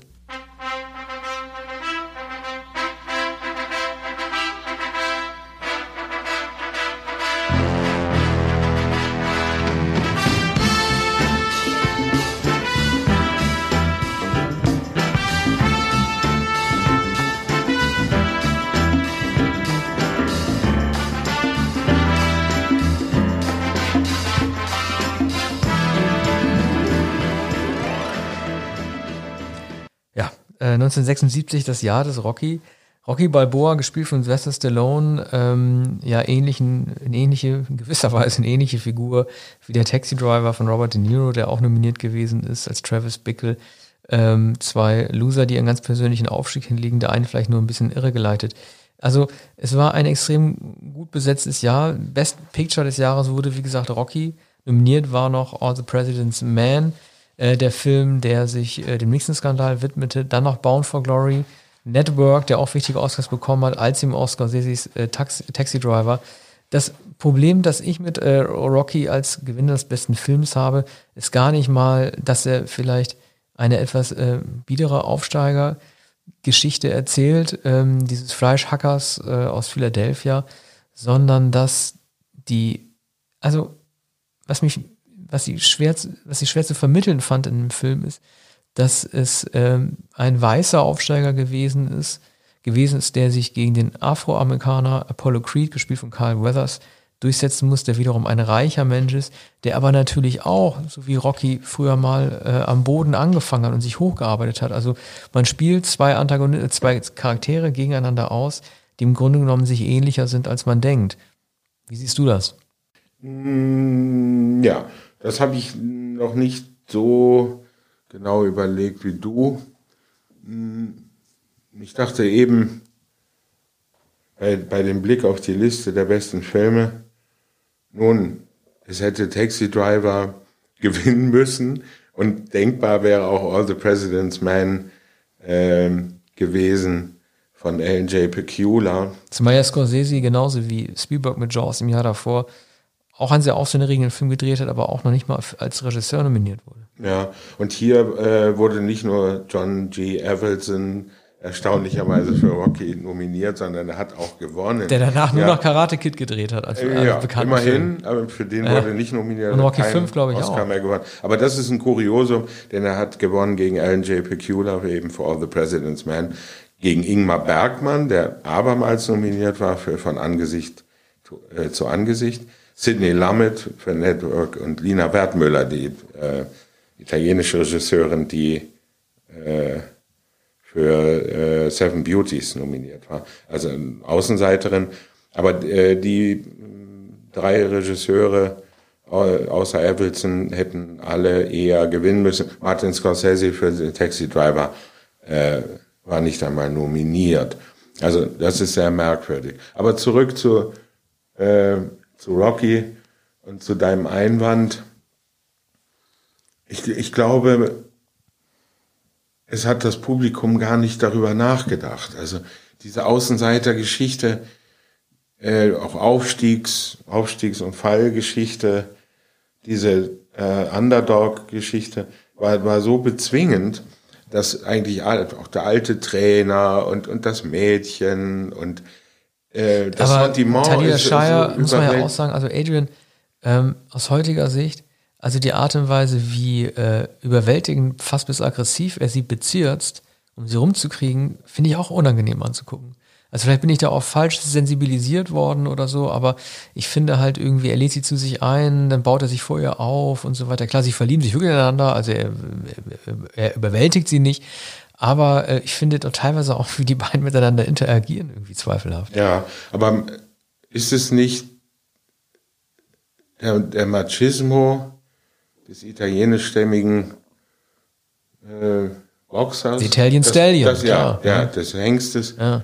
Ähm, mit in der Lederjacke, mit der Mütze, der, der, der so wie Holz geschnitzt ist, der unbeholfen ist, der, der sich nicht richtig ausdrücken kann, der dieses kleine Hütchen trägt. Dann gibt's den aggressiven Pauli, ne, ja. der den Bruder, äh, ja. der sich mit Adrian nicht versteht und genau, ja. der aggressive Bruder, der vor vor dem äh, Rocky äh, sie aber in, in Schutz nimmt. Also sie, sie sucht ja auch Zuflucht bei ihm und weiß sich wohl zu behaupten gegen den Bruder, aber sie ist froh, dass sie diesen starken Mann hat, der sie ja oder noch nicht hat, aber dass, dass sie umworben wird. Sie findet das sogar seltsam, dass, dass sie, die in diesem in der Tierhandlung arbeitet, zwischen den Aquarien und, und den Käfigen, ähm, dass, dass sie äh, da besucht wird äh, von, von Rocky, der sich da durch die Tür schwingt und der natürlich sehr direkt die Avancen macht, wie man sich das heute äh, vielleicht nicht mehr vorstellen äh, kann. Das ist aber doch gut vorstellbar, dass ein solcher Typ übrigens ein, bisschen, da ist der Film ein bisschen vergleichbar mit Saturday Night Fever mit, mit John Travolta in der Rolle also auch eine ähnliche Gestalt und, und bekommt aus den allerkleinsten Verhältnissen, hat einen Traum, ähm, ist, ähm, ist nicht eloquent, ist sogar ungeschickt und, und ähm, möchte, möchte Frauen kennenlernen, möchte er Frauen kriegt ja auch einen Dämpfer. Also es gibt ja diese eine wirklich bemerkenswerte Szene, die, die ich sehr rührend fand, wo er diesem Gangmädchen, ne, also die stehen eben auch im brennenden Müllton rum, die es da anscheinend wirklich gegeben hat zu der Zeit schon, dieses Gangmädchen aus dem, aus dem Spaziergang mitnimmt, die er erklärt, was es bedeutet, halt irgendwie, wie wichtig Erziehung ist oder irgendwie, um sich auf sich aufzupassen und sie minutenlang zuhört und er sich dann verabschiedet und sie ihn zum Abschied trotzdem nochmal sagt, Rocky, uh, you suck, ne, du spinnst trotzdem. Also wo es so allen Anschein nach so aussieht, als hätte er irgendwie eine gute Lehre halten können, aber letzten Endes mit ihr dann doch nicht für voll genommen wird. Das war eine gute Szene. Ja, sie glauben, sie glaubt nicht an seinen Traum oder sie, in der, sie glaubt nicht an die hält es nicht für wahrscheinlich, dass er das realisieren wird. Er wirkt, er wirkt nicht wie ein Gewinner. Er wirkt wie ein Verlierer, der, der immer in, in, in, zum Boxtraining geht und, und der große Hoffnung hat. Sie kann das ja aber auch gar nicht beurteilen.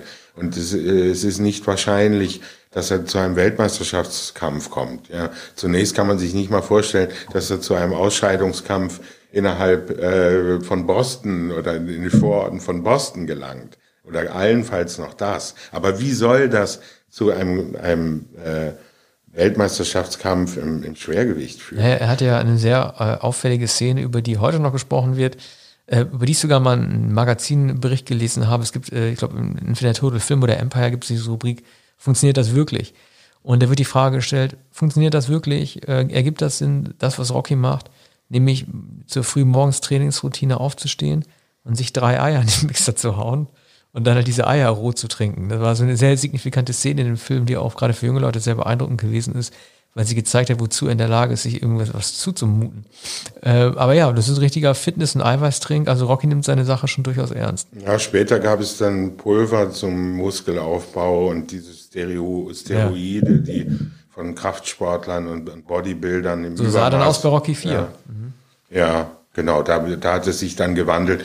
Aber der, äh, Rocky ist ein abgesehen von dieser sozusagen Grundkonstellation, ist er in der Inszenierung ein sehr realistischer, schmuddeliger, ähm, bescheidener Film, ähm, eben im Stil der Zeit. Es gab, gab auch ähm, die ersten Fernsehserien, die einen so krassen Realismus zeigten. Ich spreche nicht von Straße von San Francisco, das war schon etwas früher.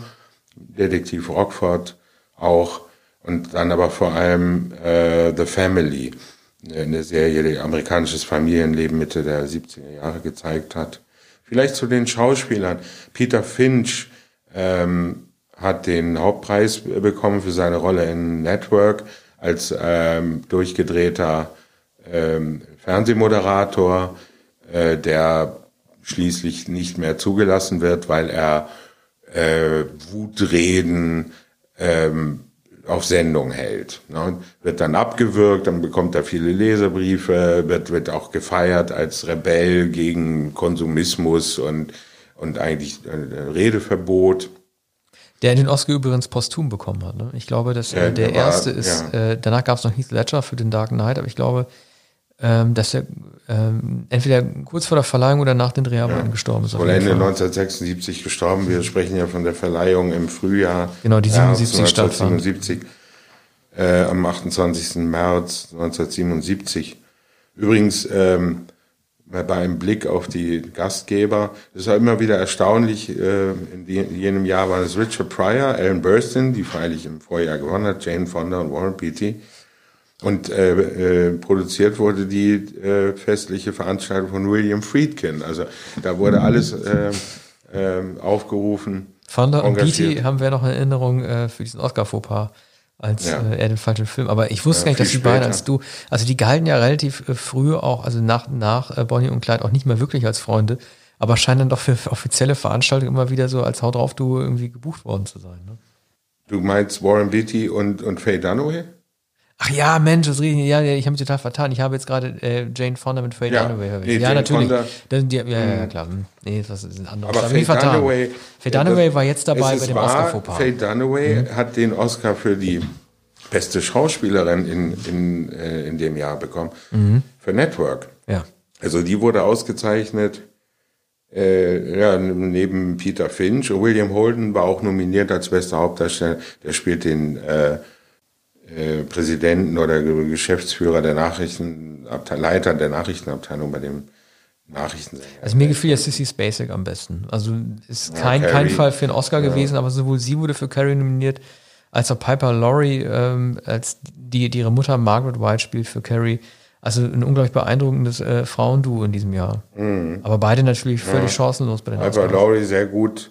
Äh, später ähm, Später hat Piper Laurie in Twin Peaks gespielt. Ja, und ich verstehe in, bis heute nicht, warum sie für die dritte Staffel nicht reaktiviert wurde. Sie hat ja. gesagt, sie wäre gerne, sie ist auch noch, sie ist Ende 80, äh, konnte noch Schauspielern. Sie, sie ist, glaube ich, die einzige ähm, Schauspielerin des alten Ensembles der ersten beiden Staffeln, die Lynch für seine dritte nicht eingebaut hat. Und es ist mir nicht klar, warum. Ja, ich glaube, sie war ja immer in dem Sägewerk, das abgebrannt ist. Vielleicht konnte sie deshalb ja. nicht zurückkommen. Nee, sie, sie hat als Figur ja überlebt.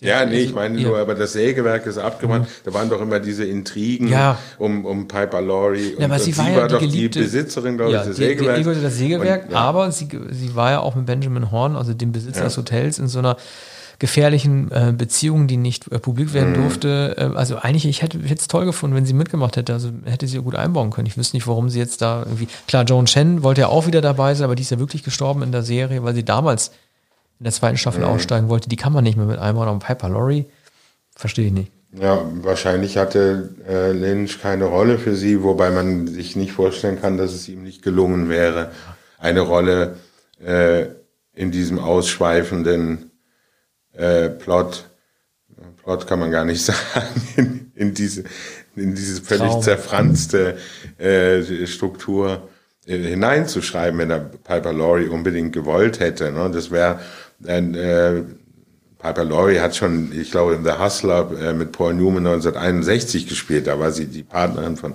Paul Newman. Also eine, eine ganz große, legendäre Schauspielerin, die äh, jetzt, glaube ich, 80 Jahre alt ist. Das wäre sehr schön gewesen. Ähm, die war aber äh, auch nicht nominiert als beste Schauspielerin. Liv Ullmann war für Von Angesicht zu Angesicht nominiert, hat es leider nicht gewonnen. Talia Shire war für, für Rocky nominiert, auch als beste Schauspielerin. Ähm, Jodie Foster für Taxi Driver, da war sie 13. Oh, ja. Nebendarstellerin. Ja. Ähm, und gewonnen hat Beatrice Strait. Ähm, äh, für Network. Ich kann mich nicht an sie, kann die, die ist die Tochter von William Holden möglicherweise in dem Film. Ja. Ähm, ist mir nicht in Erinnerung Fünf geblieben. Minuten Ruhm. Allerdings auch nicht Jane Alexander in All the President's Man. Mhm. Nun ja. Ja. Mhm. Und bei den Männern, Burgess Meredith war für die Nebenrolle in Rocky. Also der alte Boxtrainer. Und Lawrence Olivier für den Marathon-Man. Ja. Das ist natürlich auch toll. Ja, ne? der Zahnarzt, der, der, ne? Zahnarzt. der, der Nazi-Zahnarzt, der Dustin Hoffman. Äh, eine heute berühmte Szene, ja, eine der berühmtesten sowieso. Und äh, Burt Young auch für, für Rocky, der ist der eben der Bruder Paulie Penino. Der übrigens, äh, wie ich empfehlen kann, immer noch sehr aktiv auf Facebook ist. Also wer ihm da folgt, ähm, bekommt fast einen Wochentakt Fotos aus den Rocky-Produktionen. Er hat in relativ vielen Rocky-Filmen mitgemacht, ich glaube bis auf die beiden letzten. Naja. Wurde auch zu einer lieben Gestalt. Ja, der verrückte, ja. der verrückte Trainer da am Rand. So, ich werde jetzt eine Musik einspielen, die wirklich diesmal wirklich jeder kennt, äh, um damit auch zu einem weiteren äh, großen Jahr rüber zu wechseln. Achtung.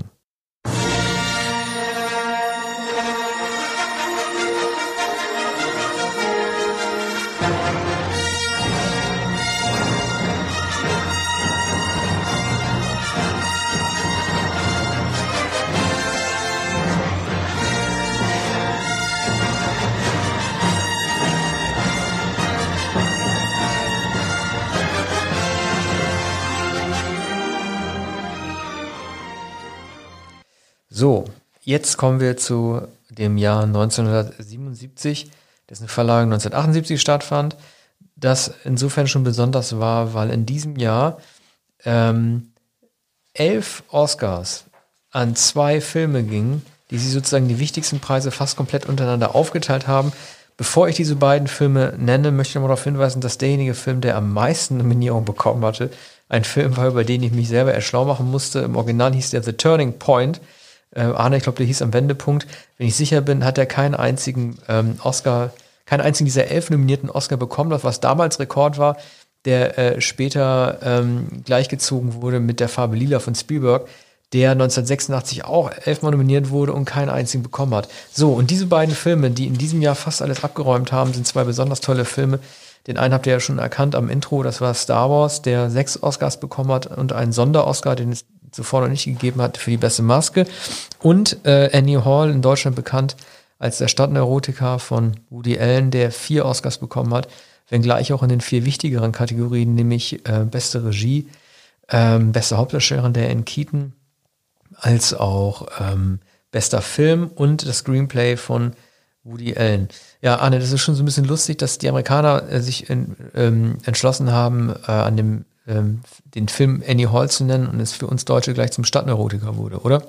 Ja, Woody Allen hat sich dazu entschlossen, den Film Annie Hall zu nennen, ja, nach, nach klar, der Frauenfigur von äh, Diane Keaton. Nur bei uns war es der lustige ja, Bananas Woody. Ja, also der Film handelt natürlich von äh, Diane Keaton, von, von dieser kauzigen, verschobenen Frau Annie Hall. Und ähm, Ellen hatte nicht die Absicht, äh, einen Film über einen Stadtneurotiker zu drehen. In, in Deutschland äh, fand man aber, dass Woody Allen der Star sei und äh, der Film von Woody Allen handelt. Also der, die, dieser, äh, ich glaube, Gagschreiber, richtig? Mhm. Der Drehbuchautor, Gagschreiber. Groß geworden unter der Achterbahn auf Coney Island.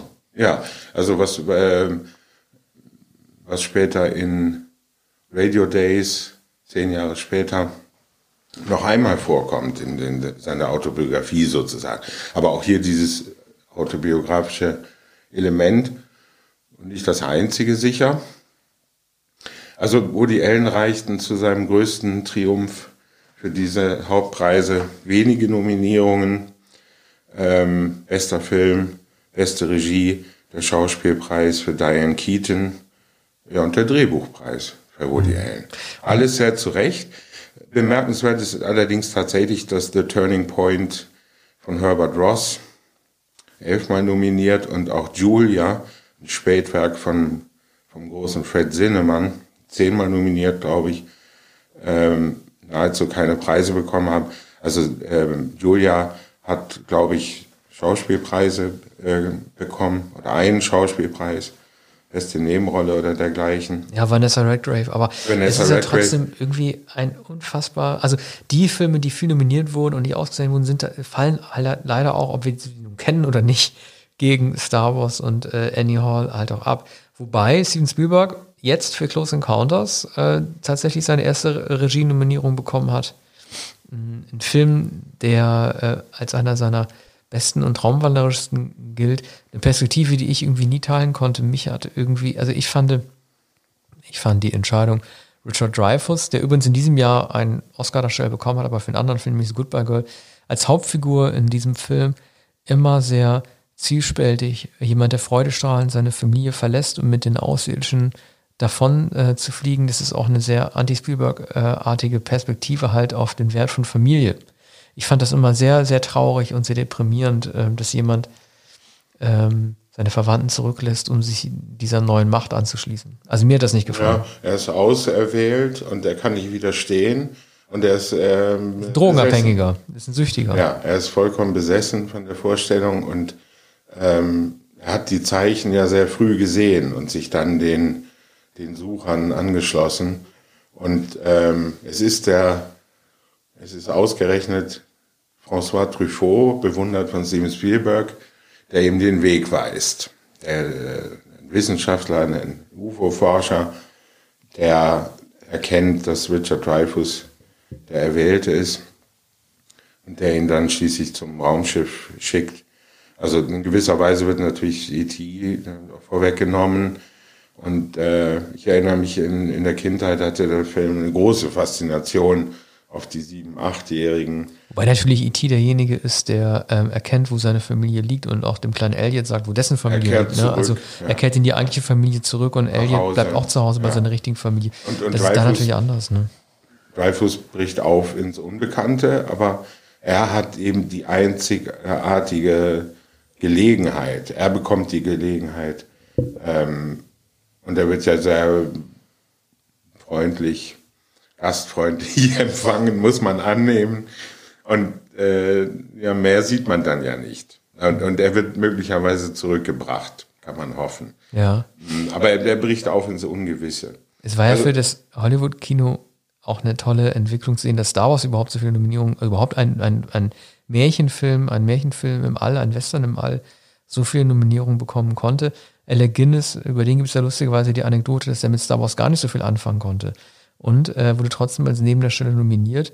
Äh, Die graue Eminenz, die sie da zwischen diesen Robotern und ähm, diesem irrsinnig heißen äh, Drehort in Tunesien hin und her bewegen musste, hat dann irgendwie von der Bühne herab dann wahrscheinlich geurteilt, dass es sowieso nur Märchenquatsch ist, wurde aber dann mit einer Nominierung bedacht. Das wäre auch eine schöne Sache. Und wie wir sehen, Maximilian Schell schon wieder. Also wir können Ja, ihm gar nicht mehr Julia- entkommen. Ja. Julia von, von Sinnemann ähm, nominiert. Hm, hat diesmal nicht gewonnen, sondern wiederum Jason Robards, der jetzt schon für All the President's Men ähm, den Preis für den, die beste Nebenrolle gewonnen hat, hat hier auch äh, übrigens als Dashiell Hammett, der ähm, Kriminalschriftsteller, für Julia den Preis bekommen. Nominiert waren äh, interessanterweise auch Mikhail Baryshnikov für, für Turning Point. Und Wie gewusst, dass der eine. Oscar-Nominierung hat. Baryshnikov. Also ist ja, Ja, als Tänzer, glaube Ja. ich, bekannt geworden. Bei den Frauen eben auch der Preis für Julia, Vanessa Redgrave, andere Nebenrolle. Ähm, außerdem war Tuesday Weld für, für, für Looking for Mr. Goodbar äh, nominiert. Die Obskurs hast du natürlich vergessen, die habe ich auch fast vergessen, nämlich im Feld Best Actor Travolta. Ja. John Travolta Saturday Night Fever Ja. als Tony Manero. Also ich war mir immer nie sicher, äh, ob ich ihn für einen guten Schauspieler halten soll oder nicht. Es war natürlich ein sehr aufsehenerregender Film, nicht zuletzt auch wegen des äh, Soundtracks. Und ich glaube, es ist ein, es ist ein, es ist ein John Batham Film. Ich, Ja, ja. und, ja, und die Geschichte ist natürlich schon äh, eine ähnliche Geschichte wie bei Rocky, ne? dass jemand äh, das Ventil findet oder dass jemand ähm, in dem Fall, also wirklich die Fläche, die Tanzfläche findet, um ähm, irgendwie den Aufstieg äh, zumindest irgendwie nachzuvollziehen. Aber ich, ich weiß nicht, also es gibt ja viele, die John Travolta für einen äh, missverstandenen großen Schauspieler halten, aber selbst seine Nominierung für Pulp Fiction, die ja seine zweite gewesen ist, und glaube bis heute auch einzige nach Saturday Night Fever, war ja schon eher so eine Art Hommage an, äh, an Genrefiguren, an Rock'n'Roll-Figuren, so wie auch der Tony Manero ja letzten Endes ja auch so ein Rockabilly darstellt.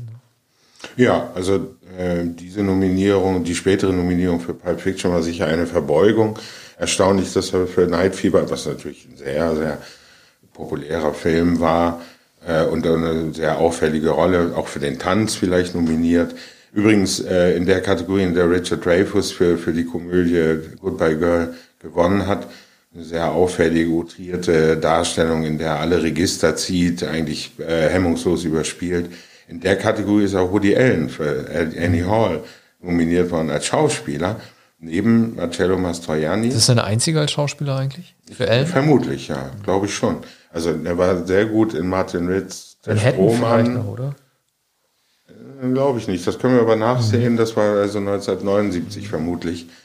Ähm, Richard Burton für Ecos und Richard Burton hat wieder nicht gewonnen.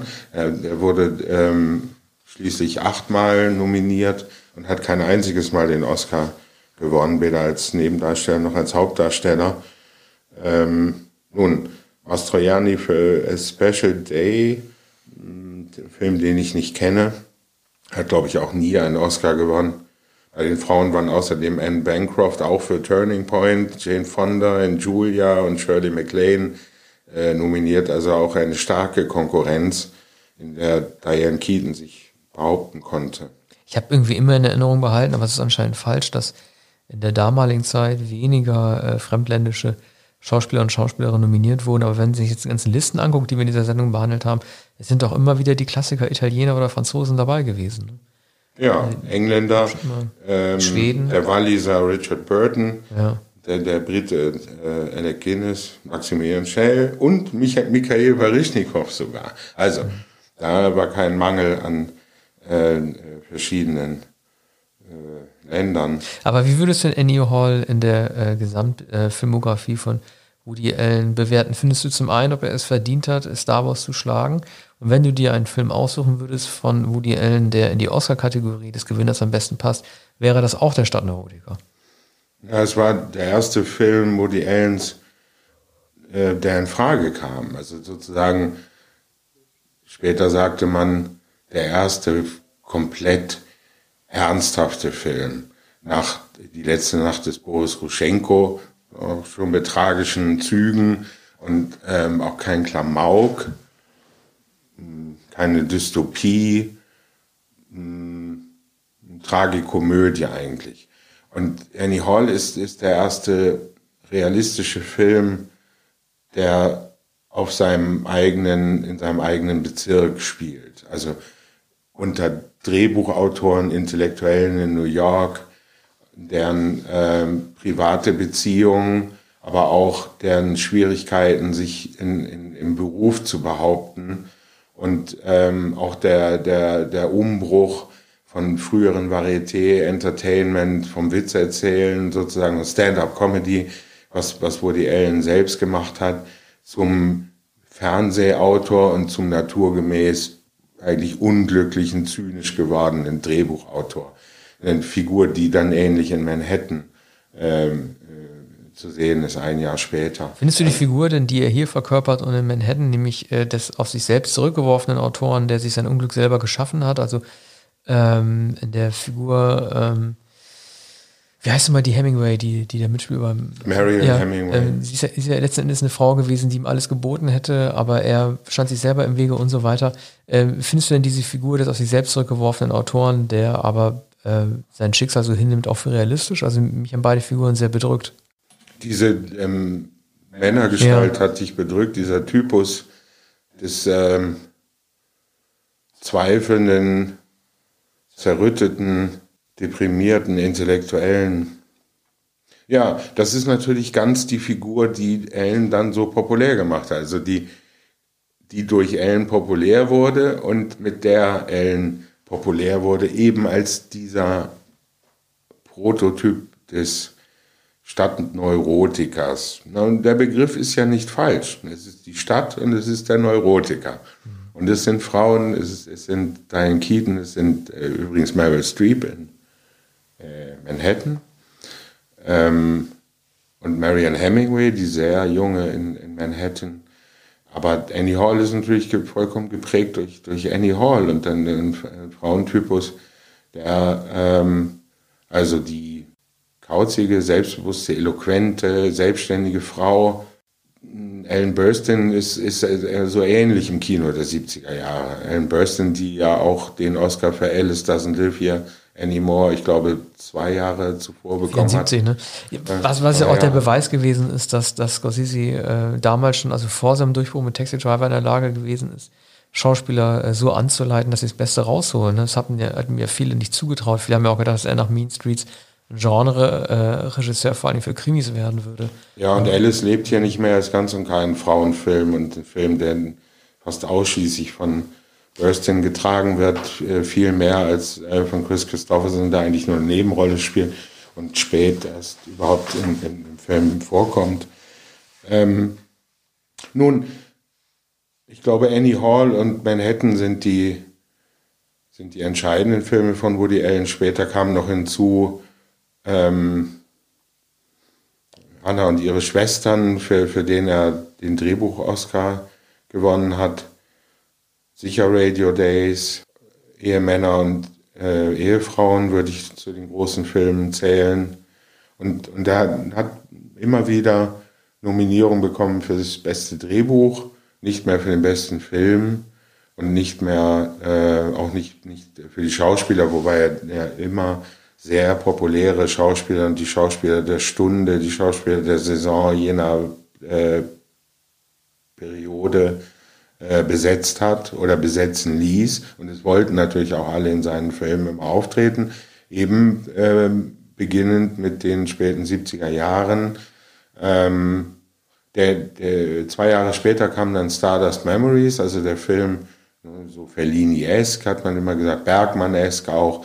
Und, und, und das ist ein Film, der dich deprimiert haben müsste, weil das eigentlich die Selbsterkundung ist, die Albträume, die äh, sein Hadern mit der eigenen Popularität, mit den sich immer wiederholenden Pressekonferenzen, mit den Filmfestivals, mit den Vorführungen, mit den Autogrammwünschen und den Leuten, die ihm hinterherlaufen. Das war noch nicht 1977, aber da äh, nach äh, er reflektiert in Broadway äh, in ähm, Stardust Memories über über den Ruhm, der durch Annie Hall passiert ist. Ein gefeierter Filmemacher, der immerzu gefragt wird, sind Sie von Kafka beeinflusst? Was, was denken Sie äh, über die Filme von Ja, aber die doofen Bergmann? Fragen sind ja die eine Sache, aber kann man denn als Regisseur, der fast nur in New York, oder zumindest in dieser Zeit in New York gedreht hat, überhaupt jemand sein, der belagert wurde? Ich stelle mir die Leute, die freiwillig in New York bleiben, um da ihre Filme zu drehen und nicht nach Hollywood gehen, so wie Woody Allen oder anfangs Scorsese halt äh,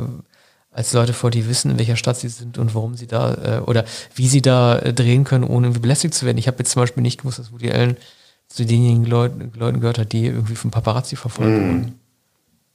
Nun, ähm, natürlich übertreibt er in, in Stardust Memories, aber wenn dieser Regisseur, der in seiner Einsamkeit lebt oder sich ganz auf die Kunst konzentriert, wenn der sich in die Öffentlichkeit begibt, dann ist es natürlich zu Empfängen, zu Filmfestivals, zu Retrospektiven, wenn der neue Film vorgeführt wird.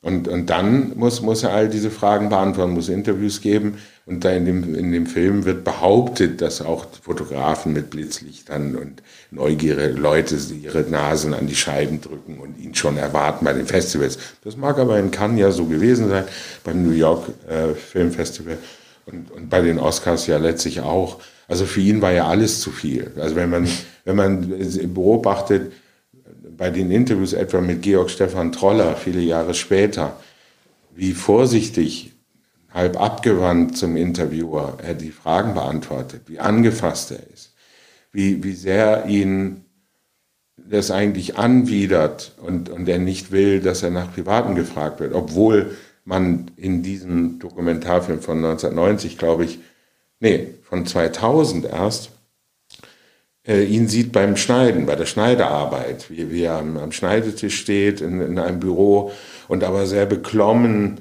dem, dem Fragesteller äh, Troller gegenübersteht. Und er ist dazu verurteilt worden, für diesen Dokumentarfilm äh, Fragen zu beantworten. Und, und man, man, man sieht ihm an der Magenbitter oder Leichenbitter Miene an, wie sehr er das hasst. Ich wusste gar nicht, dass er selber schneidet. Er steht zumindest in einem Schneiderraum, schaut auf den kleinen Bildschirm und, und die Cutterin sitzt davor. Und in diesem Raum ähm, ist die, die Kamera und beobachtet. Das habe ich nirgendwo anders gesehen, auch nicht in dem berühmten Dokumentarfilm Wild Man Blues von 1996, wo er, äh, glaube ich, in Rom oder in Venedig beobachtet wird und auch bei Filmfestivals. Das ist der, der, der große ähm, Dokumentarfilm über Woody Allen.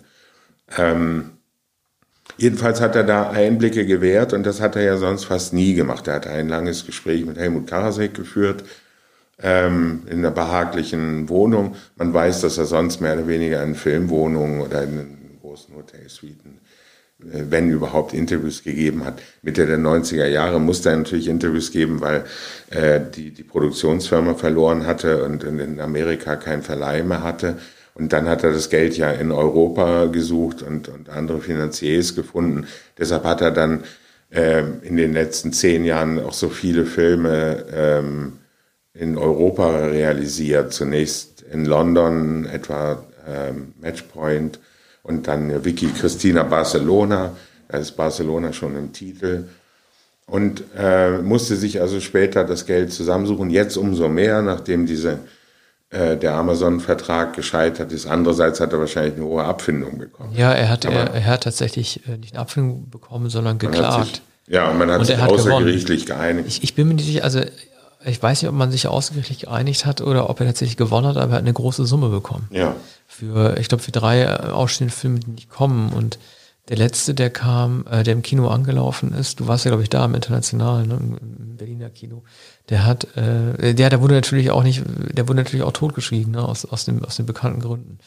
Äh, nun ja, nun hat äh, Woody Allen dann sozusagen, äh, wie du es richtig dargestellt hast, 1977 seine erste große Chance gleich genutzt und äh, wurde zum ersten und einzigen Mal mit dem äh, besten Film ausgezeichnet.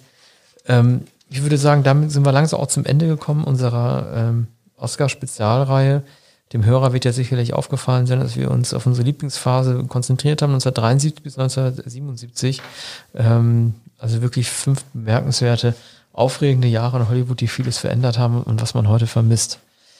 Ähm, in der nächsten Sendung, die auch schon in zwei Wochen kommt, widmen wir uns dann den aktuellen Oscars, nämlich den Gewinnern der kommenden Oscar-Verleihung. Äh, wir werden die Sendung gleich am Tag nach der Verleihung aufnehmen und hoffentlich auch gleich online stellen, sodass ihr unsere Beurteilungen hören könnt. Wir hatten ja schon eine Sendung gemacht zu unseren Favoriten und äh, drücken den Film entsprechend die Daumen. Die alten Klassiker, über die wir gesprochen haben, müssen wir nicht mehr feiern. Die wurden zu Genüge gefeiert. Arne, dann würde ich sagen, haben wir es geschafft. Wir sehen uns dann äh, am Vormittag nach der Oscarverleihung, wenn genau. wir äh, es wird ja um 6 Uhr etwa enden, vermutlich. Wütend oder freudig werden wir dann miteinander sprechen, ob wir ja. zufrieden sind ja. mit den Oscars. Du hoffst ja auf den Irishman. Ich hoffe ja nicht auf den Irishman. Aber worauf hoffst du? Naja, auf die Sachen, auf die ich mich freue, die werden wahrscheinlich keine Chance haben. Also auf Marriage Story, äh, würde ich, mhm. darauf würde ich mich sehr freuen. Und ich habe zur Vorbereitung gestern ein zweites Mal Tarantino's Once Upon a Time in Hollywood geguckt und mich wieder so geärgert wie beim ersten Mal. Mhm. Und äh, würde mich halt freuen, wenn er gewinnt, damit ich mich in der Sendung darüber aufregen kann. Das ist ein Wort, ja. Aber ich, ich denke auch, das ist ungefähr der einzige Grund, der für Once Upon a Time in Hollywood spricht. Ich, ich wäre äh, auch sehr dagegen, auch sogar für Schauspielpreise, ähm, auch, auch den Drehbuchpreis würde ich den, dem Film nicht zusprechen. Das ist aber am ehesten denkbar wahrscheinlich. Ja, Marriage, mal, Marriage Story. Once Upon Time, Entschuldigung, ich hab, muss ganz, ist mir gestern wieder beim Gucken nochmal klar geworden. Ähm, der Film würde noch weniger funktionieren, wenn man nicht wüsste, ähm, dass es die Charles Manson, die Sharon Tate Morde gegeben hat. Denn wenn diese, wenn man den Film gucken würde, ohne Bewusstsein für die historischen Begebenheiten, hätte man 105, hätte man 130 von 160 Minuten die Geschichte zweier alter Freunde, die im Filmgeschäft nichts mehr zu suchen haben. Und das trägt kein Drehbuch. Das ist kein Drehbuch-Oscar. Und schon gar nicht für diesen angetackerten äh, Glorious Bastards Verweis mit den Ultramorden am Ende. Also ist für mich nicht nachvollziehbar. Aber gut, will ich mich jetzt auch nicht reinsteigern. Vielleicht hören wir da beim nächsten Mal noch mehr von. Marriage Story, aber findest du ja auch, wäre der Marriage Story würde ich ähm, jeden, nahezu jeden Preis zusprechen, sogar für den besten Film, sicher für, eine, für Baumbach. Und äh, vielleicht auch Schauspielpreise. Hm, ich glaube aber, dass Baumbach noch etwas warten muss. Und Marriage äh, Story. Also der Meyer Rovitz Stories vor zwei Jahren ist vielleicht sogar ein noch besserer Film, der ignoriert wurde. Aber es wird ein noch besserer Film von Noah Baumbach kommen, der dann auch äh, Oscars gewinnen wird und allemal für Schauspielleistungen. Für Marriage Story wird vielleicht ein Drehbuchpreis ähm, bleiben. An, an, Once Upon a Time äh, glaube ich nicht. Ähm, heißt aber, du hast den Film mindestens noch einmal gesehen. Und komplett, ja, ich habe ihn gestern nochmal angesehen. Ja, so wie ich den Irishman äh, nahezu dreimal gesehen habe. Den gucke ich auch noch einmal. Once Upon a Time nicht, aber Marriage Story, Marriage Story, das ist schwer zu sprechen. Äh, noch einmal vor der äh, Verleihung. Weißt du, bei Irishman, ich finde es ja gut, äh, es ist ja nach, weißt du, der Punkt ist ja, mit dieser Figurenkonstellation, Joe Pesci, äh, De Niro und Scorsese und so weiter, die kennt man ja tatsächlich in dieser Konstellation seit 1980, ne? seit, äh, seit 40 Jahren, seit Raging Bull. Man ist dann gemeinsam mit den, mit den Eltern geworden. Von daher kann ich schon irgendwie die Zeitspanne verstehen, äh, was sie in einem selber verursacht. Ich habe, um nochmal kurz einen kleinen Exkurs äh, zu machen, aber dann, dann ist von meiner Seite auch wirklich äh, Schluss. Ich habe mich äh, vor ein paar Tagen auch mit meinem Lieblingsfilm Indiana Jones äh, beschäftigt und mir den viel gelobten dritten Teil, ähm, äh, der letzte Kreuzzug angeguckt, der ja auch von einer Altersgeschichte handelt, nämlich wie Harrison Ford als Indiana Jones seinen alten Vater John Connery trifft. Er trifft auf den äh, Ägypter Salah wieder und er trifft auf Denholm Elliott, der Marcus Brody Museumsleiter spielt und ist die ganze Zeit damit, damit beschäftigt, diese drei alten Herren irgendwie zu beschäftigen, damit die nicht von den Nazis getötet werden. Äh, viele feiern den Film auch als irgendwie so älter gewordenen Film oder als einer, der irgendwie Figuren im Wandel der Zeit zeigt, aber zwischen Riders of the Lost Ark und Crusade liegen halt nicht wie bei Scorsese und Raging Bull und im Irishman 40 Jahre, sondern liegen nur acht Jahre. Und die Zielgruppe, die Indiana Jones gut findet, waren damals schon Kinder und Jugendliche. Die werden nicht innerhalb von acht Jahren, so wie wir, 40 Jahre älter geworden sein, um diese alten Herren äh, irgendwie zu würdigen. Das ist zum Beispiel ein Fehler gewesen, den dieser Spielberg-Film hat. Ich weiß, es ist nur ein Exkurs, der mir gerade irgendwie so äh, hochgekommen ist. Aber deswegen, also äh, du weißt ja, ich bin kein Freund des Irishmans, aber ich finde, dass es ein Film ist, der zeigt, wie er Generationen umspannt, extrem wirkungsvoll und ich kann verstehen, dass er die Zuschauer deswegen auch bindet. Ja, das ist das auch, was mich anrührt, dass Scorsese vielleicht zum letzten Mal einen so großen Film gedreht hat mit, mit De Niro, mit Pesci, mit Pacino.